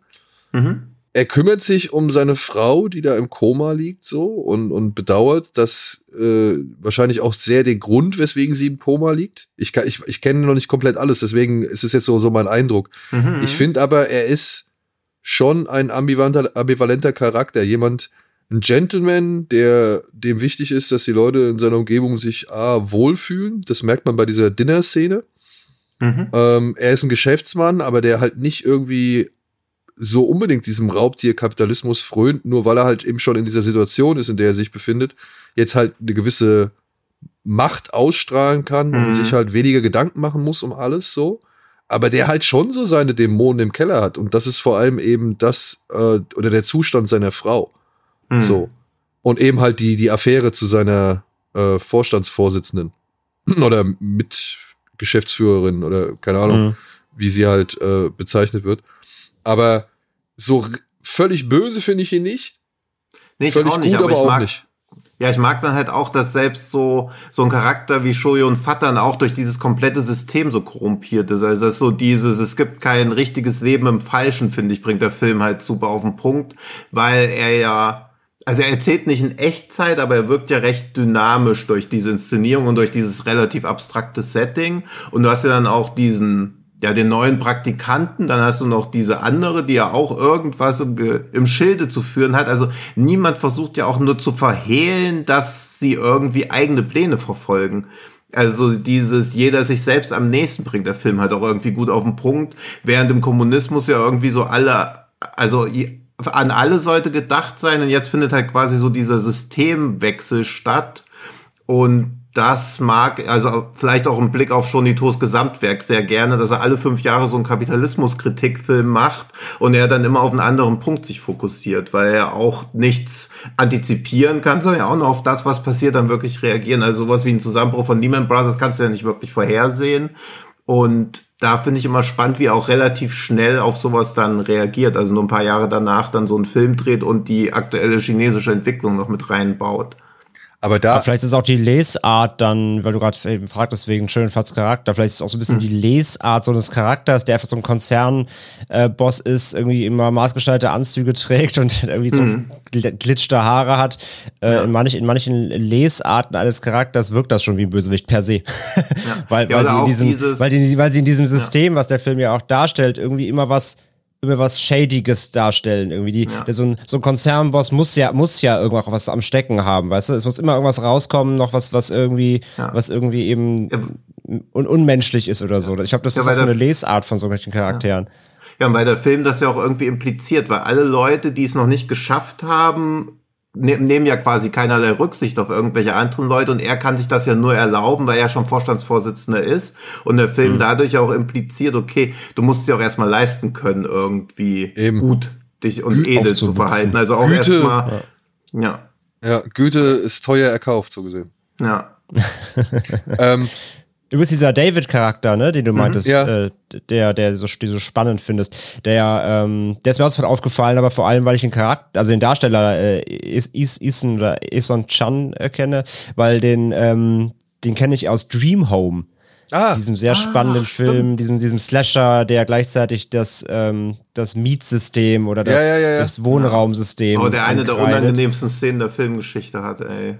Am Mit dem Anfang, als er diesen, nee, als er den Kabelbinder am Hals hat. Ja, und wo er den Wachmann- wo er den Kabelbinder, Wachmann köpft. Ja, ja, ja. Ja, ja. Ist pfui. ja, Nee, da spielt, da spielt er ja, glaube ich, den, äh, ich glaube, den Ermittler oder den. Hm. Ja, auf jeden Fall war, er- war er da drin, den habe ich sofort erkannt, deswegen ist er mir aber auch direkt prägnant aufgefallen, ja. ja, den fand ich, den fand ich cool, weil Aber guter Charakter, ja, ja, ja, stimmt. schon. weil ja, ich und ich muss sagen, ich find's gar nicht so sehr auf den chinesischen Markt gemünzt, weil ich habe mich die ganze Zeit gefragt, also wäre da nicht Cho Yun Fat, hätte ich jetzt auch irgendwie ganz dreist und ich weiß, das ist eine provokante Aussage, aber ich hätte das Ganze jetzt auch irgendwo in Japan gesehen oder oder keine Ahnung was, weißt du? Also ich glaube, die Absicht ist schon irgendwo zu zeigen, eine gewisse Universalität zu zeigen, weil ich würde sagen, dass gewisse Dinge und gewisse Sätze und gewisse Aussagen in diesem Film locker auch in einem amerikanischen Musical in dem gleichen Setting äh, sein könnten Mhm. wie auch in einem japanischen. So, Mhm. es geht ja darum, dass sich Leute der Karriere, des Geldes, des Ruhmes, des, der Macht wegen, sage ich mal, selbst zerfleischen, irgendwie Mhm. aus den, aus den, aus den Versprechungen und den Träumen, die sie hatten, irgendwie äh, versuchen, das Beste zu machen, aber eben dabei, ja, alles, was ihnen mal wichtig und, und lieb war, irgendwo beiseite legen, aus dem Weg und, und dann auch irgendwo, ja, nur sich selbst am nächsten sind, wenn es hart auf hart kommt. So. Also das finde ich irgendwie, das kann man übertragen auf, auf, auf alle möglichen kapitalistischen Länder. Und jetzt Mhm. ist es halt hier in China, was halt dadurch verwundert, dass hier schon, und das mag vielleicht auch nur aus der westlichen Perspektive gesehen sein, dass hier schon Kritik am System geübt wird, ohne dass man natürlich das Zentralkomitee mit reinzieht, so, ne? Aber ja. ähm, ich finde, das sind. Das will ich ja auch gar nicht sagen. Also ich will, also das meine ich jetzt nicht. Ich, also das ist einfach eine, das ist dann vielleicht wieder eine sehr ähm, subjektive Wahrnehmung ich fand nicht, dass der Film irgendwie einen internationalen Appeal irgendwie hat. Ich, also jetzt rein auf wie, weil, weil Tino halt fragte, äh, wir uns mhm. gefragt haben, warum dieser Film nicht in Deutschland erhältlich ist oder warum viele dieser Filme nicht in Deutschland erhältlich sind. Ich habe übrigens nicht das Gefühl, dass der so einen internationalen Appeal hat, dass, den, dass der hier so in Deutschland irgendwie gutiert worden wäre nee, aufgrund nicht. seiner also, ja. Inszenierung und seiner, seiner, seiner Versatzstücke nee, also, irgendwie. Klar kann man die Dinge, die angesprochen werden, umlegen auf andere Märkte, aber ich finde, der Gesamtappeal wirkt nicht wirklich international, aber es war meine Wahrnehmung. Ja, ich glaube auch, also diese, also klar, wenn du sehr open-minded bist oder so, aber wenn du es aus rein, auch wie der Film aus rein finanzieller Sicht siehst, gibt es, glaube ich, ein kaum wirksames Anti-Marketing, als wenn du sagst, ja, ein Musical über die chinesische Finanzkrise. also, ja. das ist schon schwer, gerade auch die, die Musiknummern, also die auch dann oft, wenn dann sowas gesungen wird wie, seht her, wir sind so soziale Eliten, wir bauen ein, ein Finanzimperium mit einem Herzen wo man halt auch so denkt, ja, ich glaube, da habt ihr euch geschnitten. Das Herz, was ihr ins Finanzimperium einbauen wollt, das bildet ihr euch nur ein. Und das ist ja dann auch wie so eine, fast wie so eine neue offizielle Nationalhymne oder so. Also es ist schon, glaube ich, auch schwierig, die musikalischen Nummern irgendwie zu gutieren. Also im Idealfall guckst du ja einen Film, magst die Handlung, wenn es ein Musical ist, magst du auch die Musik, aber da sind jetzt auch bis auf Anfangsmusik und Endmusik und diese eine bisschen wehmütige Romantiknummer, auch wenig catchy Songs eigentlich drin. Also ja. es ist ja eher gesungene Wiedergabe von dem, was passiert. Aber ich weiß nicht, also wenn ich mir einen Hudsucker angucke, wenn ich mir mhm. einen Margin Call angucke oder einen Glengarry, ja. Glenn Ross, das sind alles ja. Elemente, die hier aufgegriffen werden und ja, die halt von, von westlicher Perspektive verarbeitet werden. Es sind Leute, mhm. die halt wirklich aus Druck und aus, aus finanziellen Notlagen heraus oder keine Ahnung, aus Quoten, äh, Erfüllungszwang, mhm. die halt Dinge machen, die sie eigentlich nicht machen wollen, also die sie eigentlich nicht machen würden, aber jetzt halt mhm. eben gezwungen sind dazu, das zu machen oder glauben, sie müssten das machen und, und dabei über Leichen gehen, beziehungsweise eigene Prinzipien und Moralvorstellungen über Bord schmeißen, so, ja. ja. Und je eis, also je eiskalter du bist, umso besser kommst du voran. Je mehr Moral ja. du ablegst, umso besser kommst du voran. Je, je mehr du dich von deinem Selbst löst, umso besser bestehst du am Ende dann da. Aber für, zu welchem Preis? So, ich weiß nicht, ich finde, da sind schon einige echt spannende Sachen, die man übertragen kann. Und ich, ich, ich rechne dem Film eine Sache, ein, ein Zitat rechne ich diesem Film hoch an das mhm. werde ich mir auf jeden Fall, dafür werde ich diesen Film behalten. Dann geht nämlich irgendwann, geht die hier die Winnie Chung, also äh, die, die Mitgeschäftsführerin, die sagt mhm. zu diesem David, glaube ich, der irgendwann sagt, ja, ja, hier, geil, dann können wir das und das Geld machen. Und dann sagt sie, ey, small guys control the money. Stupid guys get controlled by the money or are controlled by the money. Und das mhm. finde ich einen echt sehr, sehr coolen Spruch, ja. den ich mir irgendwie mhm. echt verinnerlichen muss, so, ja. Mhm. Weil ja. diese, diese Gier, wenn du wirklich irgendwie gierig bist, dann hat das Geld dich in der Kontrolle. Und wenn du es halt nicht hast, und das ist das Dilemma, glaube ich, was dieser Film dann auch nochmal versucht, gerade mittels Cho Yun Fat irgendwie zu zeigen. Er muss sich keinen Lässt dir gleich tätowieren, den Spruch auch, ne? Ey, nein, also, aber ich find's geil, irgendwie von, von so einem Film, wo ich gedacht habe, boah, Tino, wo hast du mich jetzt hier schon wieder reingeritten, so, ja? ähm, dass dann in diesem Film, und das fand ich halt das Erstaunliche, ich bin kein Musical-Freund, ich habe es schon mehrfach gesagt, ich hasse Musicals, mhm. die auf der Stelle treten, eben weil sie mhm. anfangen zu singen und so, ja. Und trotzdem will ich diesem Film genau die gleiche Sogwirkung attestieren, die ich zum Beispiel auch bei Drug War empfunden habe. Da passiert mhm. eigentlich gar nicht so viel. Und ja. es wird vor allem viel geredet und man befindet sich irgendwie an Location 1, geht zur Location 2, geht zur Location 3 und nur innerhalb der Location wird irgendwie, werden irgendwelche Dinge verhandelt und so. Und mhm. trotzdem habe ich da, hatte ich da eine gewisse Faszination, die sich, die mich durch den Film bislang getragen hat. Also ich fand das nicht unbedingt alles interessant oder spannend, aber es hat mich mitgezogen, so. Mhm. Und ich bin gespannt, worauf es hinausgeht. Ich muss leider sagen, für mich der größte Pro äh, Kritikpunkt, ähm, und das ist etwas, was ich jetzt hier durch unseren Kollegen Patrick Willems erst vor kurzem äh, nochmal so wirklich runtergebrochen bekommen habe. Das ist das Thema Musical. Ich glaube, ich muss auch sagen, ich stehe mehr drauf, wenn irgendwelche großen, imposanten Settings da sind, die mhm. richtig viel Statisten oder Menschenvereinen mit äh, Choreografien, aufwendigen Choreografien und tollem Bühnenbild und einer dynamischen Kamera, die da durchgeht. Und ich sehe dieses Set, dieses Büro, dieses Office mit seinen, mhm. weiß ich nicht, Millionen Neonröhren und diesen, diesen Treppen und diesen Bühnen. Und ich habe mich echt gefragt, warum der da nicht mehr rausholt. Weil du mhm. hast eigentlich im Prinzip nur diesen Aufmarsch von, von Anwälten und, ja. und irgendwelchen, äh, weiß ich nicht, Beratern, die halt diese Nummer bringen von wegen, wir versuchen eine Company mit Herz zu gründen, hm. wo mal ein bisschen mit dem Setting gespielt wird. Bislang ansonsten fand ich das nicht. So, selbst diese ja, Romantiknummer, das, das, das ja. bleibt alles sehr statisch ich glaube, dass, also das ist auch nur so educated guess, aber ich glaube halt auch, dass Johnny To immer so bisschen nicht Angst oder so, es wird schon Absicht sein, so vor der ganz großen Geste hat oder so. Also auch in seinen ja. Actionfilmen. Die Action-Szenen sind ja nie so überbordend oder so gigantisch oder dass du denkst, okay, das ist jetzt komplett absurd, sondern sie sind ja immer noch am Boden geblieben. Genau. Aber ein am Boden gebliebenes Musical ist für mich halt auch ein Widerspruch in sich. Und das meine ich halt, weißt du?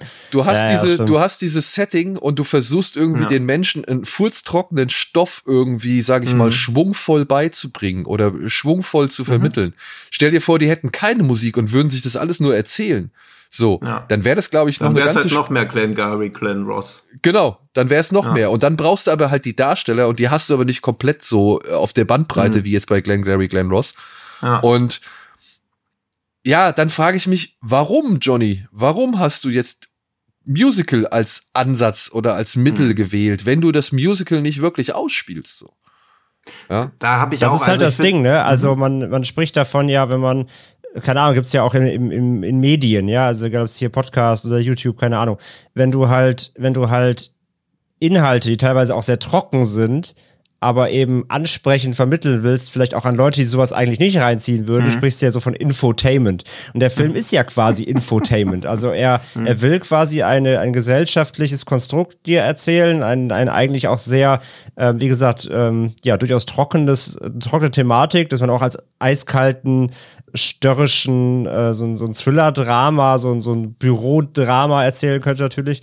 Und er versucht das aber damit aufzupeppen. Aber das Problem bei diesem Infotainment-Ansatz ist, dass es ganz wichtig ist, dass sich halt Unterhaltung und Infos so die Waage halten. Und ich mhm. finde diesen Ausgleich, das ist ein ganz gutes Beispiel, nämlich das schafft er im Film, finde ich auch nicht so ganz. Also ich war nie gleichzeitig so irgendwie entertained, aber irgendwie auch habe ich das Gefühl, ich saug gerade Informationen auf. Irgendwie fehlt mir so ein bisschen das Gleichgewicht aus dem Ganzen auch. Das war bei mir auch so ein Problem, warum ich vielleicht auch nicht so connecten konnte zu dem Ganzen. Ja. ja. Ich bin halt größtenteils Fan vom Film, eben weil er halt auf so eine ungewöhnliche Art und Weise einen Einblick in eine recht kalte, abstrakte Welt bietet und versucht das alles auf ein Set runterzubrechen. Aber klar, manchmal wirkt es auch ein bisschen so, am Anfang von der Muppet Show fährt doch auch die Kamera dann irgendwie so zurück. Du siehst dann alle da so singen. So ähnlich wirkt das ja halt auch, nur mit mehr Neonröhren. Und ich finde den Film auch nicht komplett geglückt, aber ich denke halt relativ oft drüber nach, dafür, dass ich den vor weiß nicht, 2016 oder so gesehen haben, jetzt halt nochmal.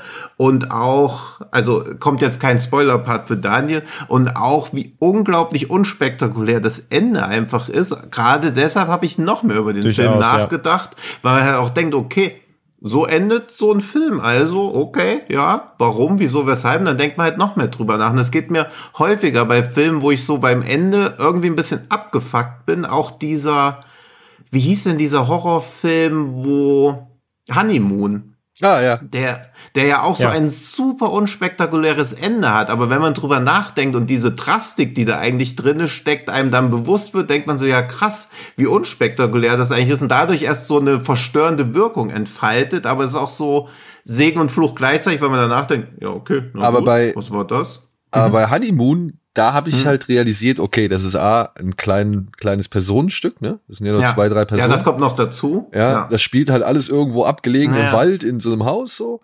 Und da ist ja das eigentliche, der eigentliche Höhepunkt ist ja diese, ich weiß nicht, wie, wie soll ich, es sagen, ohne das zu spoilen. Aber, äh, wie soll man sagen, die Hochzeitsnacht, ja? In der ja. relativ Mitte des Films, so. Mhm. Die ist ja der, der Höhepunkt, der eigentliche. Und da hat der Film halt seinen Höhepunkt und, und das ist, dann irgendwie verständlich, wenn er sich halt irgendwie anders ausspielt.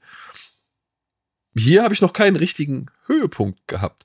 Aber, und das ja, ist, glaube ich, das ist, glaube ich, aber nur kurz, um deinen Punkt aufzugreifen, das ist, glaube ich, the magic trick of Johnny To.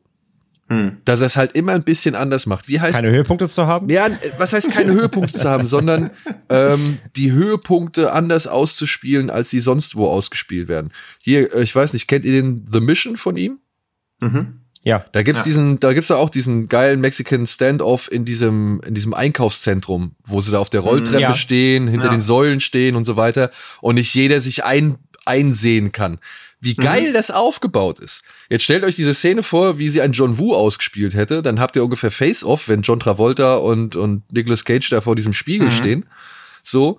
Und Johnny To, zack, zack, zack, zack. Das ist ja was ganz anderes, als man es erwartet. Und trotzdem Hm. gewinnt, glaube ich, diese Johnny To-Filme immer aus der Faszination heraus, dass es eben nicht so, nicht so wird, wie es sein könnte. Ja. Ja. Und Es ich, gibt auch. ja, ich glaube, das hat mich an diesem Film auch ein bisschen dann gefesselt. Ja, ja, also ich bin auch immer, also fasziniert trifft's auch am besten. Also ich bin von dem Film auch nicht begeistert, aber so fasziniert. Und ich mag ja von Southland Tales dieses Ja. Zitat, da, this is the way the world ends, not with a whimper, but a bang. Und bei Johnny To geht's nicht mit einem Bang aus, sondern eigentlich immer mit so einem Whimper. Das finde ich halt auch schön, weil es auch wieder diese, diese Auswirkung der Finanzkrise, weil ich weiß halt auch noch, 2008 überall Finanzkrise und man selber hat sich doch gedacht, ja okay, ich merke irgendwie nix davon. Oh, doch. Also man hat eher so durch die Schlagzeilen gehört, aber so wirklich, aber hast du wirklich so als Person für dich bewusst irgendwas gemerkt davon? Ja. Ich Was war um denn? einiges Geld reicher. Äh, ärmer, meine ich. Ich hatte Geld in einem Fonds und der hat da, ist davon in Mitleidenschaft gezogen worden. Ah, okay. Und das fand ich ziemlich scheiße.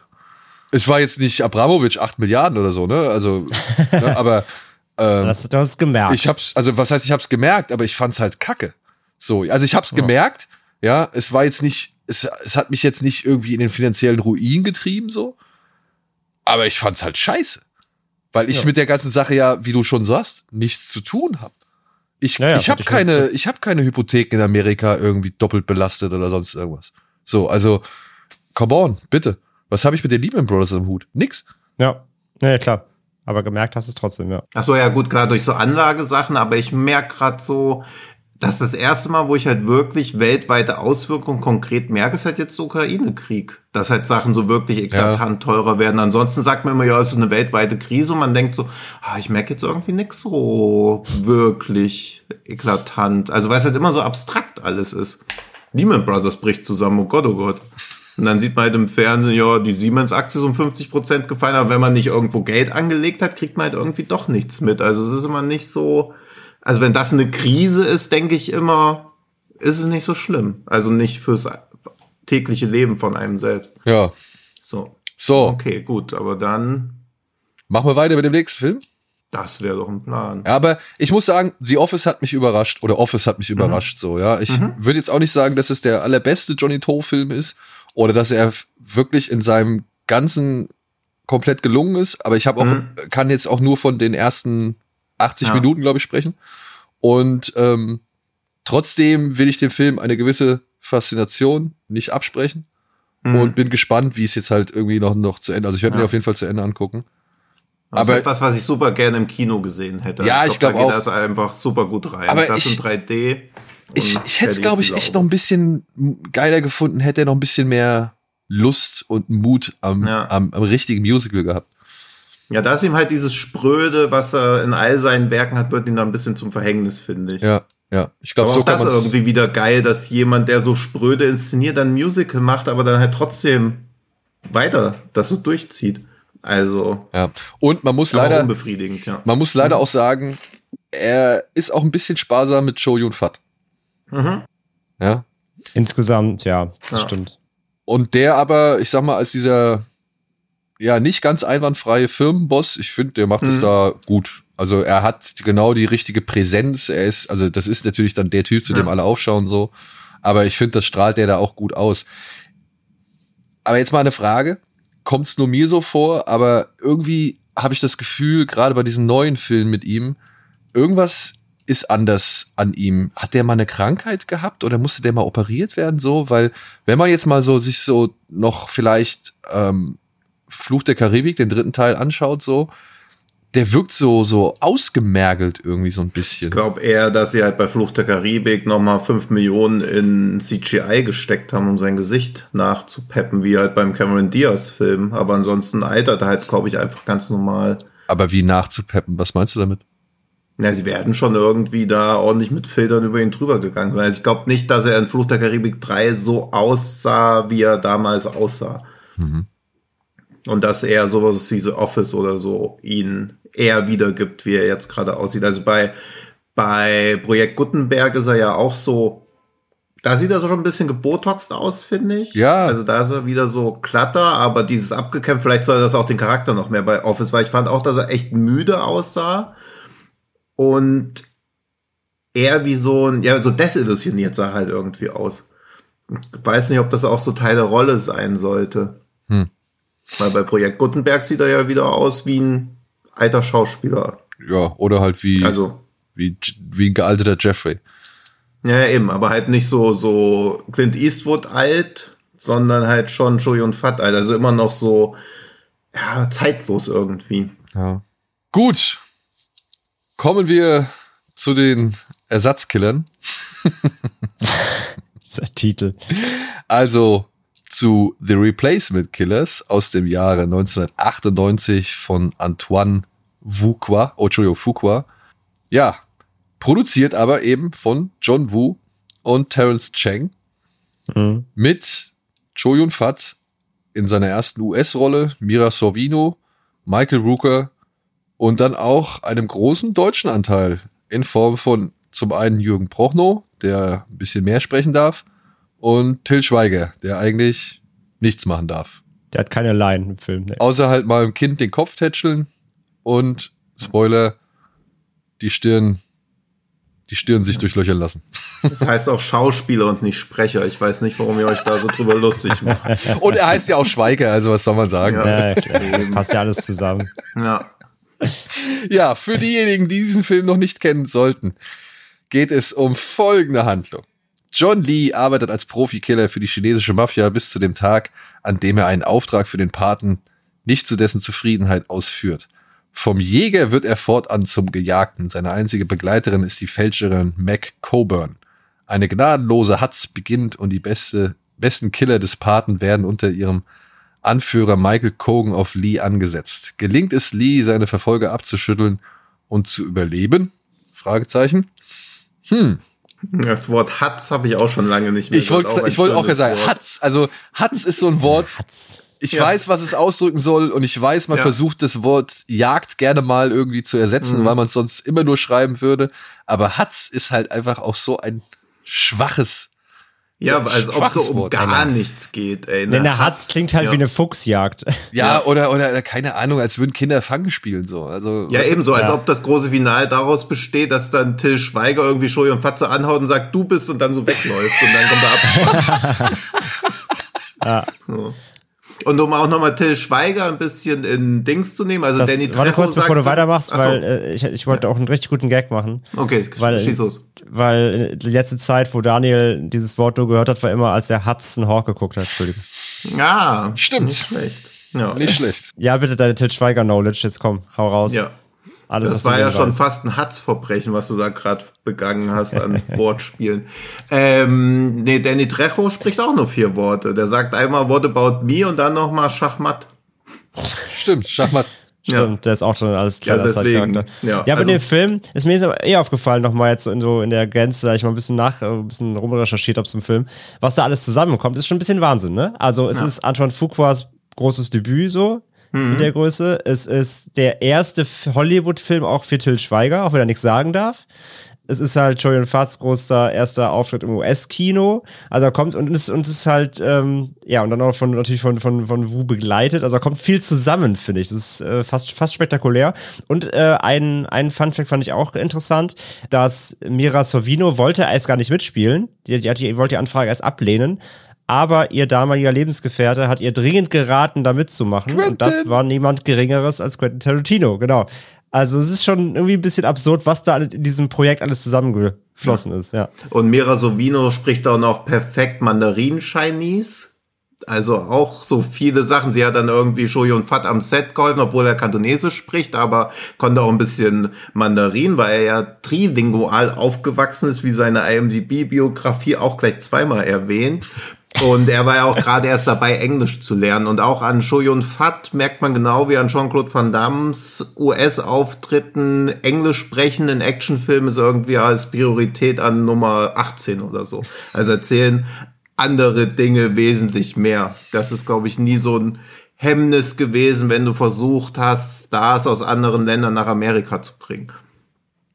Und noch ein kleines Rätsel für die Hardcore-Fans. Also, Shoyun Fats Charakter bringt siebenmal mehr Leute um, als Danny Trejo Wörter spricht. Ihr dürft gerne die Lösung in die Kommentare schreiben. Weil das nämlich auch noch dieses goldene Zeitalter war, wo noch Filme Rekorde aufgestellt haben oder so. Steht auch irgendwie in der IMDb, dass der Film den Rekord hält für die meisten Kugeln, die in einem amerikanischen Film abgefeuert werden, was ich auch vehement abstreiten möchte. Ich glaube, jeder Kriegsfilm, sowas wie The Longest Day oder so, da werden mehr Kugeln abgefeuert als in Replacement Killers. Aber das wird halt einfach mal so dreist behauptet und aber, geht dann sofort in diese. Machen Sie da quasi ein. den Abstrich so bei Actionfilm und Kriegsfilme sind ja keine Actionfilme oder so, keine Ahnung. Nee, amerikanischer Film. Und das wage ich generell. zu bezweifeln. Ja, okay. ja. Ja, das wage ich auch hm. zu bezweifeln. Ja, vielleicht, ja, vielleicht war das.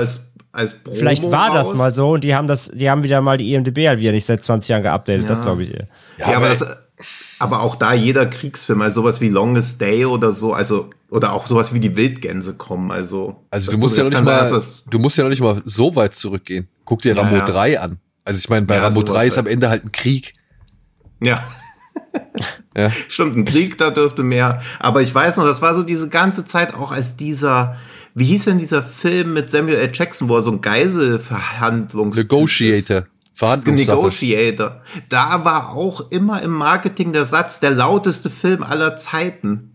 Weil sie das gemessen hätten. Und da denke ich auch so, wie denn? Also, das ist doch individuell vom Kino Unterschied. Jeder Film kann der lauteste Film aller am Zeiten Set. sein. Die haben es am Set gemessen, deswegen. Ja, ja, aber wo man immer so, und da, also, ich, wenn ich jetzt 18 wäre, wäre ich auch von vielen Sachen noch so beeindruckbar, aber ich weiß so, oh, der lauteste Film und dann geht man rein und denkt, oh, ist ja wirklich richtig laut. Dabei war es im Kino wahrscheinlich so wie immer. Und dann also, kommt RRR und ihr fliegt ja, schon wieder das Blech ja, weg. Eben. Ja. Und dann merkt man mal, wie Tinnitus sich wirklich anfühlt. Ja. Ja, aber es war eine schöne Zeit, wo der Film rauskam. Keine schöne Zeit für gute Filme, aber eine schöne Zeit. Ja, und da war aber auch schon irgendwie der Einfluss von Wu omnipräsent. Ne?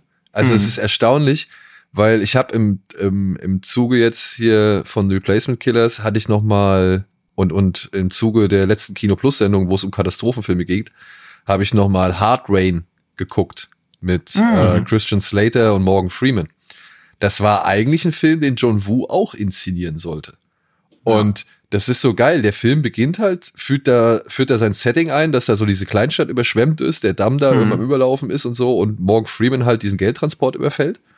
Mhm. Und die ganze Zeit geht's eigentlich nur um Christian Slater, der auf der Flucht ist vor den, vor den Jungs von, von Morgan Freeman und Morgan Freeman selbst. Mhm. Und plötzlich ja. wird umgeschnitten zu Mini Driver. Die steht dann in der Kirche, die unter Wasser steht und versucht die da irgendwie halt vom Wasser zu befreien und irgendwie Sachen zu restaurieren. Und ich sehe dieses Set und denk mir nur so, hm, das steht unter Wasser, das sieht schick aus, das werdet ihr doch mit Sicherheit nochmal nutzen. Wo findet der Showdown statt? Ja, oder ein Showdown eben in dieser Kirche. Und dann hm. mit Motorbooten, Tauben fliegen auch noch mal irgendwann kurz durchs Bild ja. so, ja. Und dann denkst du so, und dann liest du den Fun Fact, dass das halt wirklich äh, mal ein Projekt war, bei dem Wu beteiligt war oder dran hm. interessiert war. Und der Typ, der den, glaube ich, Hard Rain inszeniert hat, hat dann nur Passagier 57 noch vorher gemacht. Hm. Und hier jetzt auch bei Replacement Killers, ne? Wu all over the place. Wie oft Fuqua versucht, irgendwie diese typischen ja. ähm, Szenen, Bilder, Movements oder halt Sequenzen irgendwie zu inszenieren. Es Komplett, also fast alle Action Pieces, sei es das, das, das in der, in dieser Waschanlage, das schreit halt komplett Wu. Also das wirklich, es könnte jeder der Filme seiner, also der Choi Fat Film der letzten 15 Jahre davor könnte da genau so stattgefunden haben.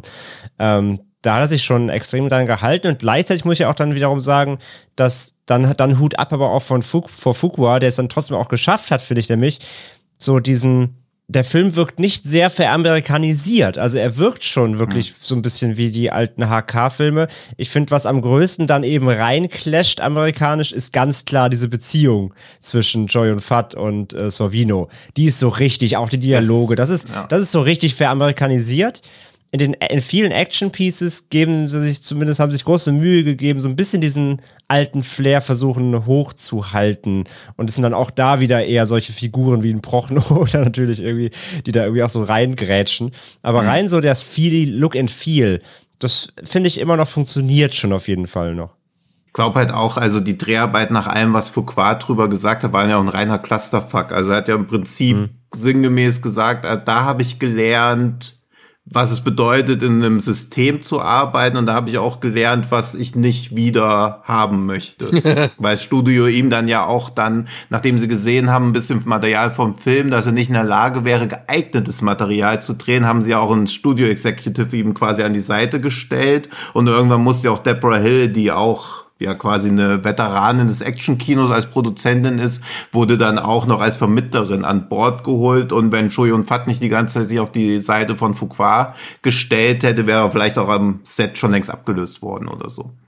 Ja, das war nämlich. Das ist ja auch ein gewisses Risiko, einem Debütregisseur oder zumindest das erstes großes Projekt, so einen Film an die Seite zu stellen. Also, ich glaube, alle sind da ernüchtert rausgegangen. Ja, hätte man aber auch, hätte man aber auch wissen können, oder Hm. beziehungsweise, weißt du, das ist so etwas, was ich dann halt auch wieder nicht verstehe, so, ne? Also da holt man sich die Leute ran, weil man halt glaubt, man hat hier, äh, man kann hier wieder einen Markt erschließen, ja, und ähm, irgendwie Fans einer bestimmten Person, einer bestimmten Gruppierung, einer bestimmten, weiß ich nicht, Fanbase oder sonst irgendwie abgreifen und, und, und irgendwie äh, jetzt auch in Amerika bedienen.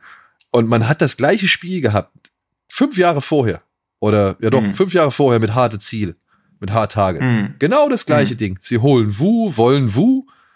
Wu gibt ihnen Wu oder macht eben was Wu macht. Und dann Ui, holen Wu. sie einen Sam Raimi dahin, um drauf zu schauen und zu gucken, ob der Asiate halt auch irgendwie alles im Blick hat und die Kontrolle behält und was weiß ich so. Wo ich mir halt denke, ey Leute, dann überlegt euch doch mal im, also an erster Stelle, was ihr da eigentlich machen wollt. So. Also entweder wollt ihr es oder wollt es nicht. Aber ich glaube, da sind alle komplett mit falschen Voraussetzungen dran. Also Fuqua hat seinem Team gesagt, hey, der Film wird das Taxi Driver für die 90er, was er ja irgendwie nicht so ganz geworden ist. Und ich weiß auch nicht, welche Szene von Taxi Driver er meinte. Also falls er irgendwie die letzten zwei Minuten meint, dann okay. Und dann auch, also vorher hat Mira Soviro hat diesen Mimic gedreht und er hat sich halt so in Reshoots musste sie so viel rumschreien, dass ihre Stimme halt total drüber war. Dann hat Fuqua gesagt, oh, das klingt ja super, das lassen wir einfach so, behält diese Stimme bei. Also es wirkte auch so, als ob sie den Film quasi so noch am Set dann so weiterentwickelt haben. Fat hat in einem Interview auch gesagt, dass beim ersten Treffen haben sie sich über alles unterhalten, außer den Film, was ich einerseits lustig finde, andererseits aber auch nicht schlecht. Also ich glaube, die Chemie zwischen Hauptdarsteller und Regisseur muss erstmal stimmen, bevor man sich überhaupt über den Film unterhält. Aber diese, also ich glaube, man unterschätzt, wenn man nie an einem Filmset war oder nie an einem Film gearbeitet hat, auch diesen Aufwand oder so, oder was für eine Verantwortung auch auf Fuqua da einfach gelastet hat. Wo, sobald er gemerkt hat, okay, das wird hier kein Taxi Driver for the 90s und der Drehbuchautor hat dann auch gesagt, oh, ich erkenne eigentlich nichts mehr wieder, außer dieser generellen Haltung und dann immer diese typisch amerikanischen Sachen. Ja, aber Shuri und Vater hat das alles gut gemacht und über das andere gar nichts sagen, was ja schon ausdrückt, was man wirklich über den Film denkt. Dafür muss ich sagen, ist der Film eigentlich ganz gut geworden. Ja, also, Also- es ist zumindest ein unterhaltsamer, Unterhaltsam, ja. halt unterhaltsamer äh, Direct. Äh, ich meine, der war ja im Kino, aber es, Ja. es wäre heutzutage. ja, ja, aber ich Er weiß fühlt schon. sich an wie ein Direct-to-Video. Ja, also es, äh, äh, eigentlich fühlt er sich an wie ein Direct-to-Video oder äh, VHS oder was weiß ich, äh, Videothekentitel. Mhm. Aber langweilig ist er nicht. Nö, finde ich langweilig auch. ist er hab nicht. Ich im Rewatch auch nochmal gemerkt. Ich mein, also der langweilt nicht. Der ist ja auch, der ist ja auch nicht lang. Der geht ja, glaube ich, 95 Minuten. Und ich fand auch geil, dass er, also von der Taktung her war der halt schon echt stramm. Nach 15 Ja. Minuten ist eigentlich komplett alles etabliert. John hat dieses Attentat auf Michael Rooker nicht durchgeführt so und wird jetzt halt gejagt. Bums. 15 Minuten. Ja. Ja. Ist, ich, man merkt aber halt halt nur, dass hier versucht wurde, auch irgendwie, ne, dieses, diese ganze Choyun Fat Aura des, ja, Killers mit gutem Herzen. Also allein Mhm. diesen Jeffrey, dass vor allem der hier nochmal irgendwie zum Tragen kommen sollte. Aber entweder Fuqua oder halt das Drehbuch oder halt die Studios, wer auch immer jetzt letztendlich dafür äh, daran be äh, beteiligt ist oder dafür verantwortlich ist, haben alle nicht so ganz verstanden, worin die Ambivalenz dieser Figur liegt so.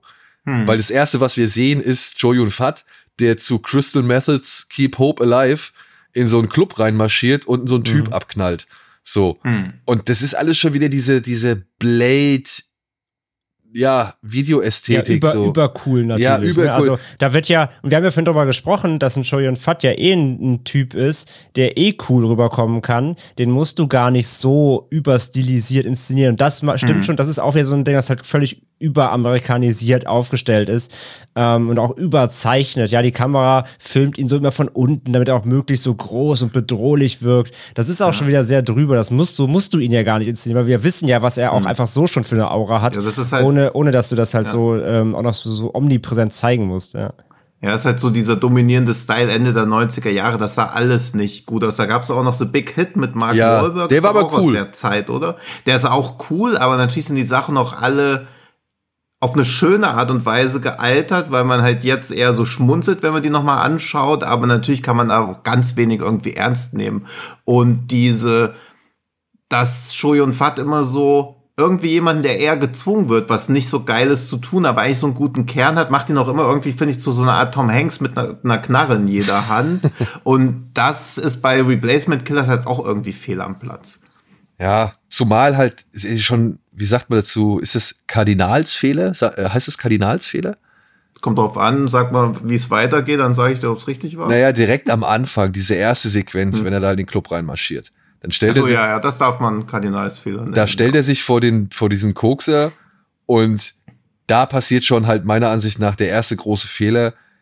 Sie lassen ihn beide Hände zur Waffe greifen. Also hm. er schießt auf den Typen und hält mit beiden Händen die Knarre fest. Eine Knarre fest. Ja. Und das ist, ja. das ist schon, finde ich, genau der falsche Weg, um diese Figur einzuführen, beziehungsweise diesen Mann, hm. diesen Star, seine Eleganz, das, wofür er steht, ja. einzuführen. Das ist falsch. Das ist ein Bruce Willis, der oder ein, ein, ein Mel Gibson, der in den Club mhm. reinmarschiert und äh, ja eben mit einer Knarre das Magazin auf einen Typ leerballert so. Aber das mhm. ist nicht John, das ist nicht Joe Yun Fat. Und das ist so, wo ich halt gedacht habe, ja, okay, sie versuchen's, sie versuchen's, aber nein, jetzt jetzt wird's amerikanisch. Jetzt wird's amerikanisch. Ja. Und das ist, glaube ich, das, was du beschrieben hast, André.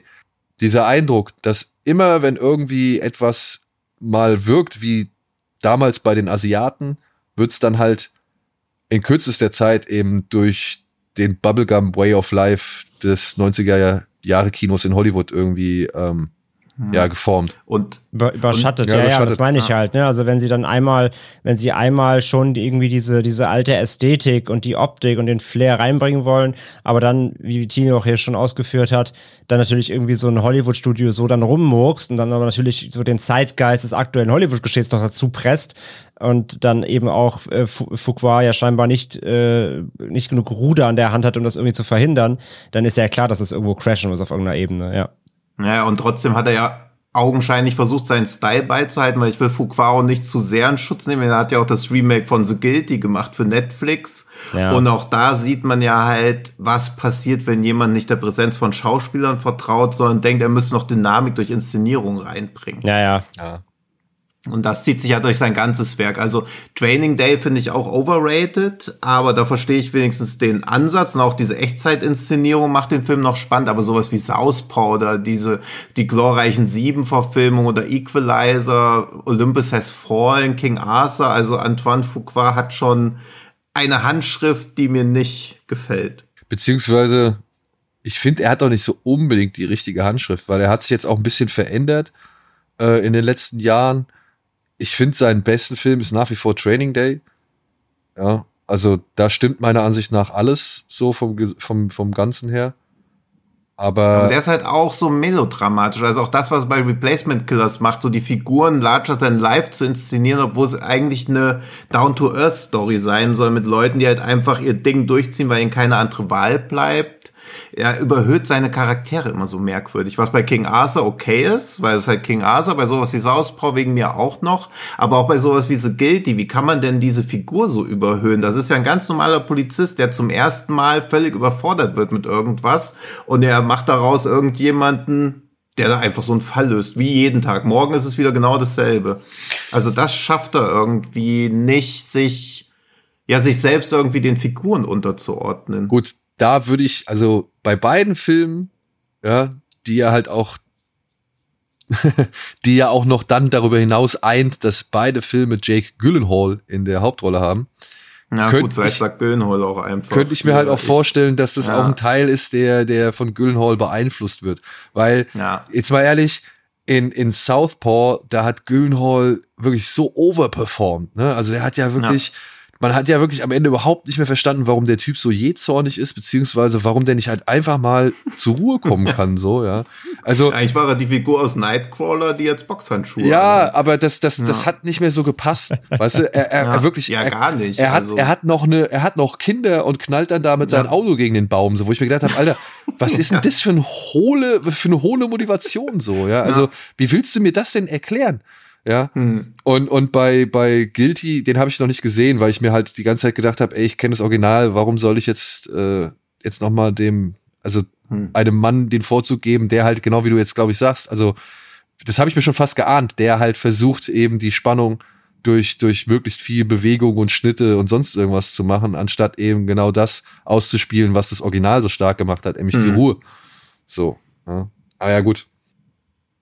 Ja, aber das, also mich interessiert bei Gillenhall, ich habe es für mich immer noch nicht abschließend beantworten können, ob ich, ob er ein guter Schauspieler ist oder ob er halt einfach auch nur immer eine Nummer zu drüber ist. Also ob er auch irgendwie jetzt so fast so Nicolas Cage Light Ding eigentlich ist. Weil in Filmen, wo er sehr reduziert vorgehen muss, finde ich, funktioniert er halt auch nicht so wirklich gut. Demolition fand ich eigentlich schon ganz gut. Ja, aber auch da hat er ja so dann so diese, wenn er dann mit dem Kopfhörer so durch die Stadt tänze, das ist ja auch schon völlig drüber eigentlich. Ja, und, und Ambulance, da habe ich seinen Charakter auch irgendwann komplett nicht mehr verstanden, wie der reagiert hat, wie der sich benommen hat oder so. Der ist einfach, als ob er da durchgedreht wäre, als ob er da einfach den Verstand verloren hätte. Aber also das ist schon ein ganz merkwürdiges Schauspiel von ihm manchmal. Aber auch da, ne, sind wir in einem Michael Bay-Film. Da muss ich jetzt das nicht mehr so wirklich in Frage stellen, dass ich nicht vielleicht eine ausgefeilte Charakterisierung ja. von einer Figur bekomme. Und da kommen wir zum vierten Film heute, Transformers 5. da war Shory und Fat ja auch ein Roboter. Aber ja. was ich sagen muss noch, was ich halt ja. schade finde, und das ist dann auch wieder ein bisschen bedauerlich, weil ich halt noch gedacht habe, ah, war er da vielleicht einfach noch zu früh dran? Hat er da noch nicht die Erfahrung gehabt? Aber wenn du jetzt auch sagst, okay, das Studio hat so viel mit reinge äh, reingefuscht, was mir halt so ein bisschen abging, war so ein bisschen das, das Verständnis für die Umgebung bei, bei Replacement Killers. Wir haben da hm. diese Szene in dem Kino, wo der Sohn des Polizisten nochmal abgeknallt wird, wo ich mich halt auch frage, mhm. was sind das für Profifehler, die einfach in jeden Laden reinmarschieren und ihn zusammenschießen, so. Also das sind ja doch keine Profis sein, sondern das sind diejenigen, die als nächstes abgeknallt werden. So, ja. Ja, aber die waren ja auch wie die Sturmtruppen aus Krieg der Sterne eigentlich. Also ich meine, die haben ja auch nichts getroffen. Ja, was alles völlig okay ist, aber eine Bedrohung hat ja auch einfach nicht existiert. Genau.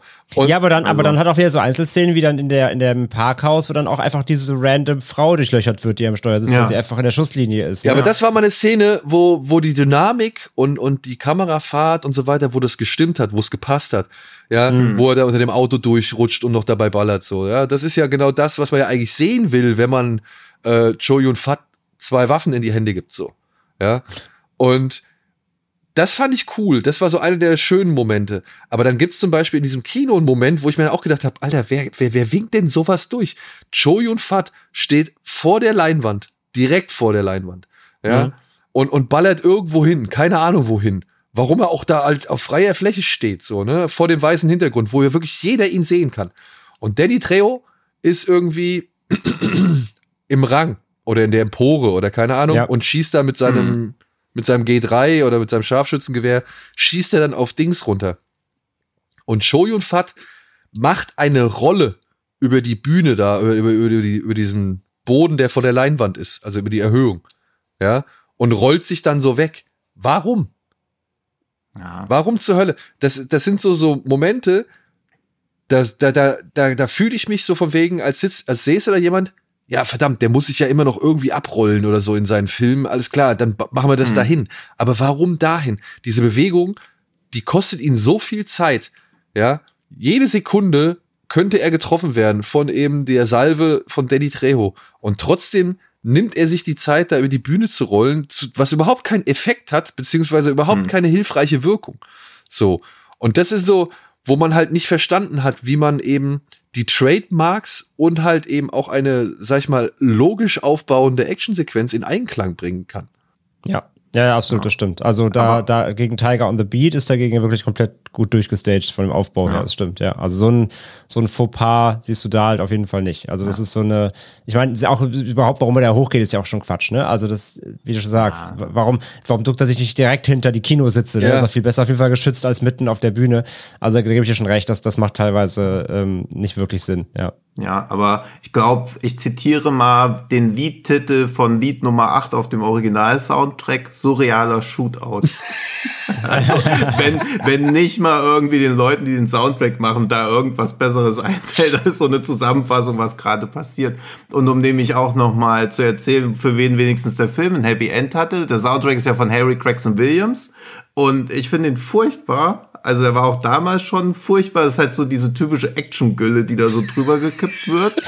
Aber Hideo Kojima hat den Soundtrack gehört, hat gesagt, ja geil, hier mach mal den Soundtrack zu Metal Gear Solid 2. Also so kommen so Sachen zustande, weil man Hideo. Kojima immer als Person kennt, die sehr untriebig ist und überall irgendwie die Augen, Ohren, Nase, Hände drin hat. Und das ist dann wieder noch so ein schöner Fun-Fact. Aber ansonsten ist halt Replacement Killers, ja, also der nahezu nahtlose Be Fortführung einer Beweiskette, dass der erste Film von ausländischen Schauspielern in Hollywood meistens eher daneben geht. Obwohl es Und nicht wegen ihnen. Ja, nicht wegen ihnen. Beziehungsweise, dass die, dass die sich halt immer wieder durch so eine Produktionshölle kämpfen müssen, so, ne? Ja. Ein John Woo mit, Das geht einfach nochmal von vorne los Ja. irgendwie. ein John Woo mit Hard Target, vielleicht ein Zu Haag mit Double Team oder, keine Ahnung, in Ringo Lam. Ja. Oder, oh, ich hoffe, ich bring's jetzt nicht durcheinander. Zu Haag war Double Team, ne? Und Ringo Lam hatte auch einen Van Damme-Film. Ringo Lam hatte. Ich tippe extra laut, André, das muss da nicht raus, sondern damit man merkt, dass ich jetzt recherchiere. Das mache ich jetzt Ja. gerade mit Absicht. Weißt du, wegen Atmosphäre. Ja, ja, ja, wir warten alle Ja. gespannt auf seine Antwort. Ja, es dauert. Maximum Risk. So. Ah ja, shit, genau. Maximum Ja, okay. Risk. Das war 1996, ja. Also sie, ich, sie mussten da irgendwie alle an diesen, an diesen Hürden vorbei. Und man wünscht Mhm. sich halt einfach nur, dass sie ein besseres Debüt gekriegt hätten. Oder man, man, man, ja, ist der, glaube ich, Meinung, dass er, dass sie ein besseres Debüt verdient hätten. Hm. Aber es war halt nun mal das Debüt und ich muss sagen, aufgrund dessen, John Woo hat Hard Target zu einem besseren Film gemacht, genauso wie es jetzt Hm. Joe Yun Fat The Replacement Killers macht. Ja. So. Ja, ja, aber du hast das ja, also auch das Wong Kar Wai Hollywood Debüt mit My Blueberry Night, wo du auch denkst, was zur Hölle ist denn hier passiert? also, da merkst du halt diese Erwartungshaltung, dass du einfach irgendwas eins zu eins in ein anderes System konvertieren kannst. Das ist, als ob du eine FAT32 formatierte Festplatte an Mac anschließen willst. Das geht halt auch nicht. Um mal ein Beispiel aus meiner jüngsten Vergangenheit zu bringen. Wieso? Fat 32 geht doch bei Mac. Oder das geht. Aber irgendwas geht halt nicht. Man konnte keine Festplatte. Jetzt habe ich mein eigenes Mega-Beispiel noch sabotiert. Dein Megabyte-Spiel. ja. Ja. Ähm, ey, und wie Ja. gesagt, und dafür halt, wenn man das alles be- beobachtet, wie gesagt, ich finde Replacement Killers trotzdem immer noch einen ganz in Ordnung, äh, einen ganz ordentlichen Ja, Film. Also macht, er Ja. macht Spaß, man merkt die Fehler, aber für den Einstand so, trotzdem kriegt man irgendwie so grob das, was man dann doch irgendwie sehen möchte. So, das funktioniert eigentlich alles ganz gut. Ich finde auch für eine 18er, so, so hart ist er auch gar nicht. Ich hatte irgendwie blutige in Erinnerung, also so, so richtig Ich glaube, Bloodshed das ist er einfach nicht. wegen der Frau, die erschossen wird. Ja, wahrscheinlich. Also so überbordend, brutal jetzt irgendwie Shootout-mäßig ist er ja auch gar nicht Nö. so, aber ja, ey, ist, in- ist in Ordnung. Aber, ey, und zum Vergleich halt, wie gesagt, und trotzdem muss ich sagen, Corruptor mit Mark Wahlberg kam ein Jahr später, kam 99. Und ich finde, das ist auf jeden Fall ein viel stärkerer Film. Also da hat er sich dann in einem Jahr schon das nächste Projekt dann quasi, werden ja wirklich dann back-to-back fast gedreht worden sein, ähm, nochmal rückwirkend, doch, also der hat, der hat auch eine ganz andere Dynamik irgendwie. Und der hat auch eine weiß ich bessere, ich, finde, der sieht schicker aus. Ja, der sieht grittiger aus. und hat eine kerniger, ja. stimmungsvollere Atmosphäre so. Hm. Ja, bei, bei Replacement Killers, wie gesagt, da gibt's tolle atmosphärische Shots, die ja teilweise dann auch wirklich in die, in die Hongkong-Vergangenheit zurückreichen, wenn er da in seinem Tempel ist, seine Schusswunde irgendwie versorgt und dann aufschreit und die Blitze zucken und die über die Buddha-Figuren und so. Das ist ja eins zu eins der Killer. So, Hm. da kriegt er schon hier und da kriegt Fuqua auch den, den äh, schöne Momente hin oder halt auch das du unter dem Auto durchsliden so. Ähm, aber der wirkt ja dann eben in anderen Momenten wieder genau wie das typische amerikanische Produkt. Und das Ja. beißt sich meiner Ansicht nach. Da war Corruptor auf jeden Fall deutlich stimmiger.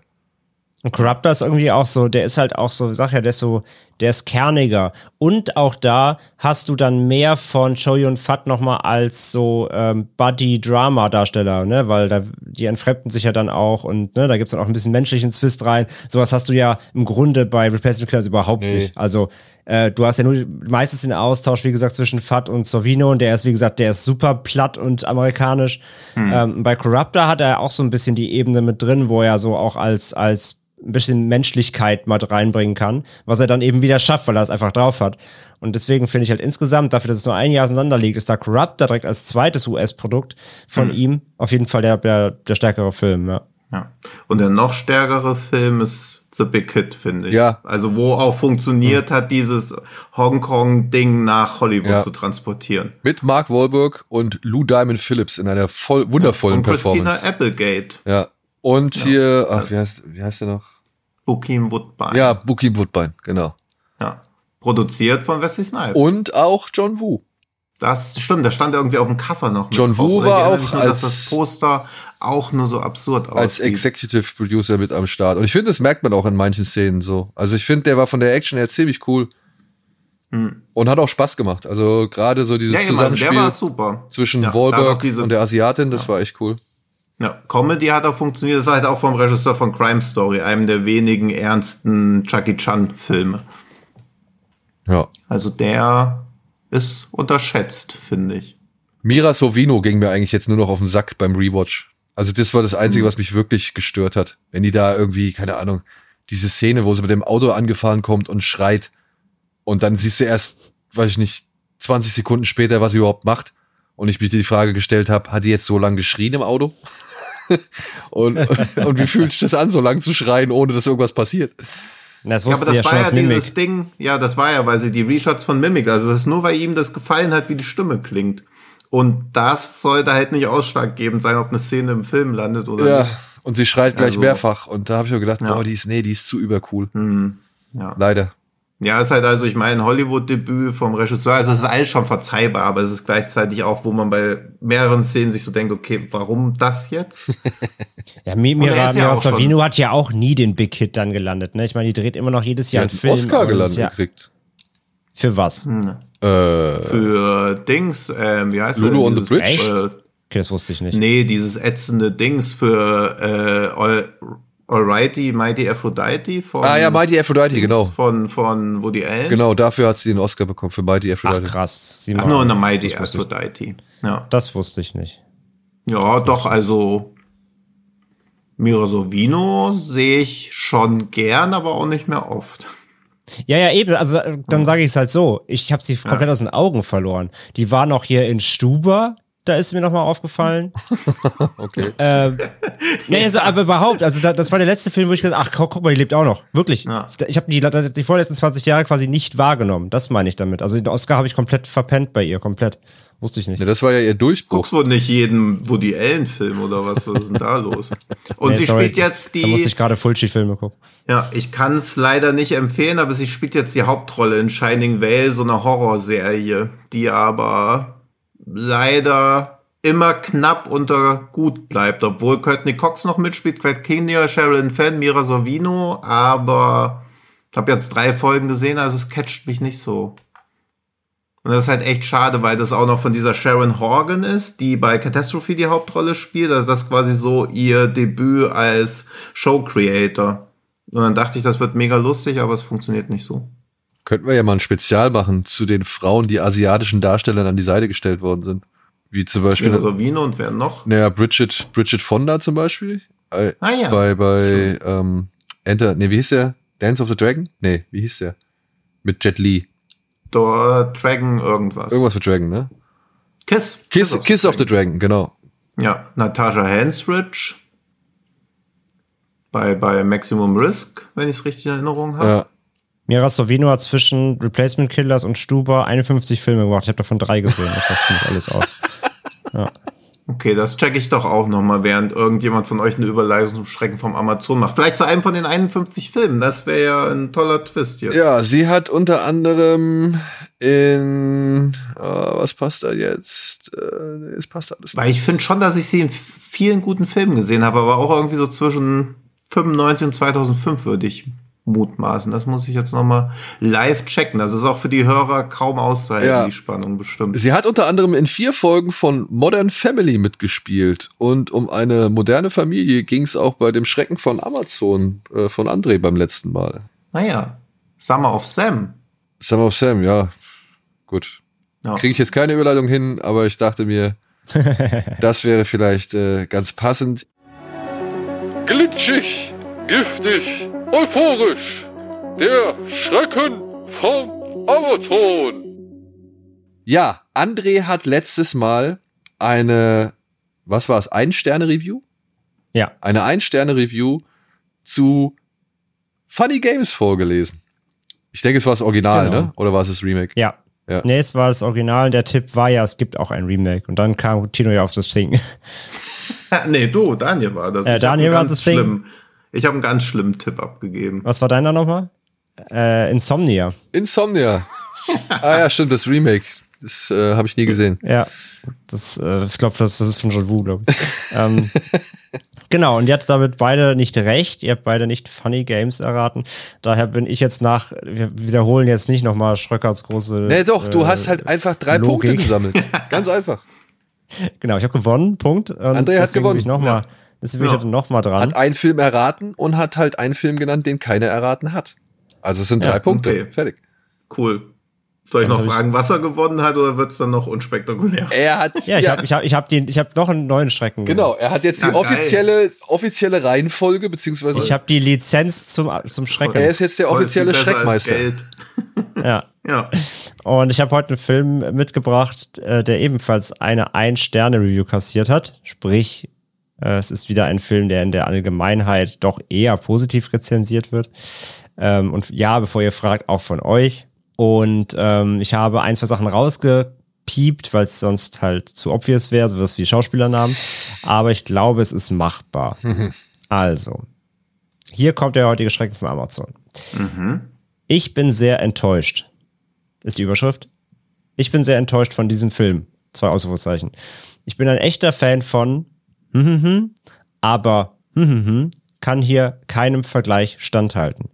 Die Action-Szenen beschränken sich hauptsächlich auf ein paar nette Explosionen und wenig schlecht gemachte Schießereien. Die Handlung ist miserabel. Ein logischer Bruch jagt den anderen. Zum Beispiel ein Funkspruch wird abgefangen, obwohl die Absender noch unterwegs zum Funkgerät sind. Die Schauplätze wirken vielversprechend, wie zum Beispiel eine stillgelegte Mine, doch wird deren Potenzial nicht im geringsten ausgenutzt. Das einzig Positive, daher der eine Stern, ist hm, hm, hm, als super cooler Bösewicht. Hä, wo wird denn bei Entler ein Funkspruch abgefangen? Nee, es ist nicht der Wendigo. Ähm, ja, was könnte es sein? Soll ich nochmal vorlesen, während ihr nachdenkt? Oh. Ah, ich weiß Hilft es, ich das? weiß es. Oder ich weiß Ich weiß es auch. Ich weiß es. Okay. Ich auch. Dann ich will es als erstes schreiben. Wo ist er? Da. Wo ist er? Der Quizmaster. Ich bin so gespannt. Ich bin so gespannt. Okay, ja, bei, oh, das ging ja wirklich. Also, Daniel war zuerst tatsächlich und Tino war zu, als zweites. Haben wir denselben Film? Nein. Oh. Das ist ja, aber dann können wir es ja Deswegen- jetzt sagen, oder? Ja, natürlich, das werde ich jetzt auch äh, natürlich vorstellen. Und zwar, Okay. ähm, Tino. so. Nee, ich sag das. Der, der, der Schreckmeister darf verkünden. Bitte Ruhe auf den Okay, billigen ja Plätzen. dann. Ähm, Tino sagt Battleship Island und Daniel sagt Broken Arrow. Oh, ja, okay. Und Liebe Zuhörerinnen und Zuhörer, ihr dürft natürlich wieder mitraten, wenn euch äh, Tinos akustischen Signale geholfen haben oder nicht. Dann schreibt uns auf Twitter oder Instagram gerne ähm, Hashtag Schrecken vom Amazon, was ihr glaubt. Und die Auflösung gibt's dann natürlich in der kommenden Woche. Ja. Was gibt's denn ansonsten noch in der kommenden Woche? Hoffentlich wieder mal ein paar Filme. Firestarter soll ja allen Erwartungen zum Trotz richtig scheiße sein. Ja, habe ich auch nur so weit gelesen. Also ich meine, das ist schon keine, es gab ja keine, äh, keine Pressevorführung und Co. Das ist ja immer schon ein schlechtes Zeichen, wenn sich der Verleih nicht traut, den Film vorab äh, Menschen zu zeigen, die darüber berichten sollen. Und was ich bisher auf unserem ähm, Podriders Discord dazu gelesen habe von den Leuten, die an Day One drin waren, unter anderem dabei große Stephen King-Fans und Fans des Originals, ähm, gab es niemanden, der nicht mindestens maßlos enttäuscht war. Fans des Originals in der Mehrzahl. Beeindruckt. Naja, zumindest sagen alle, also auf jeden Fall ist das Original besser. Und das ist schon das schon hart, ne? Wenn du halt, ein, wenn du einen Film schaffst, der halt echt das Original nicht übertrumpfen kann, was halt wirklich auch kein starker Film ist. So. Also Genau, das Original ist halt schon nicht der stärkste Film. Das ist schon, ja, das ist schon stark. Ähm, zur Frage, ich habe natürlich gerade mal doch bei Dune genauso. in, Wollte einfach nur mal Oh, unreflektiert was ja, ja, sagen. wieder, wieder ein bisschen, wieder mal ein bisschen hier für Unruhe. sorgen. Ähm, unser Redaktionsplan für die kommende Woche sagt voraus, es hagelt Filme. Oh. Denn es gibt mal wieder doch was. Ähm, wir haben nächste Woche auf der Uhr Old Henry, ein Genre-Western. Ähm, Toll, wie Schröck so tut, als ob er es jetzt zum ersten Mal hört. Ein richtiges Schauspieltalent. ja, wie Scheu und Fat. Echter Drama. Ja, ich hab's halt vergessen, Ja. was soll ich sagen? Ach so. Dann haben wir One of These Days. Ah, guck mal, den Film, den Tino haben wollte. Ja, guck mal. Ja. Ja, wir hören manchmal auch auf Beste Kino. Stephen King-Verfilmung, die nicht von Ah, und Stephen dann haben wir King ist One-Shot? in diesem Jahr. Und äh, Ja. da, nein, der kommt erst der Woche drauf. also, okay. Dann haben wir Wir nächste haben Woche wir noch. zwei Wochen im Voraus geplant. Wir sind manchmal sind wir gut dran. Ja. Und Krass. dann haben wir nächste Woche noch Heikos Welt dabei. Ah ja. Heikos Welt. Stimmt. Cool. ja. Das wartet nächste Woche. Dann, ja.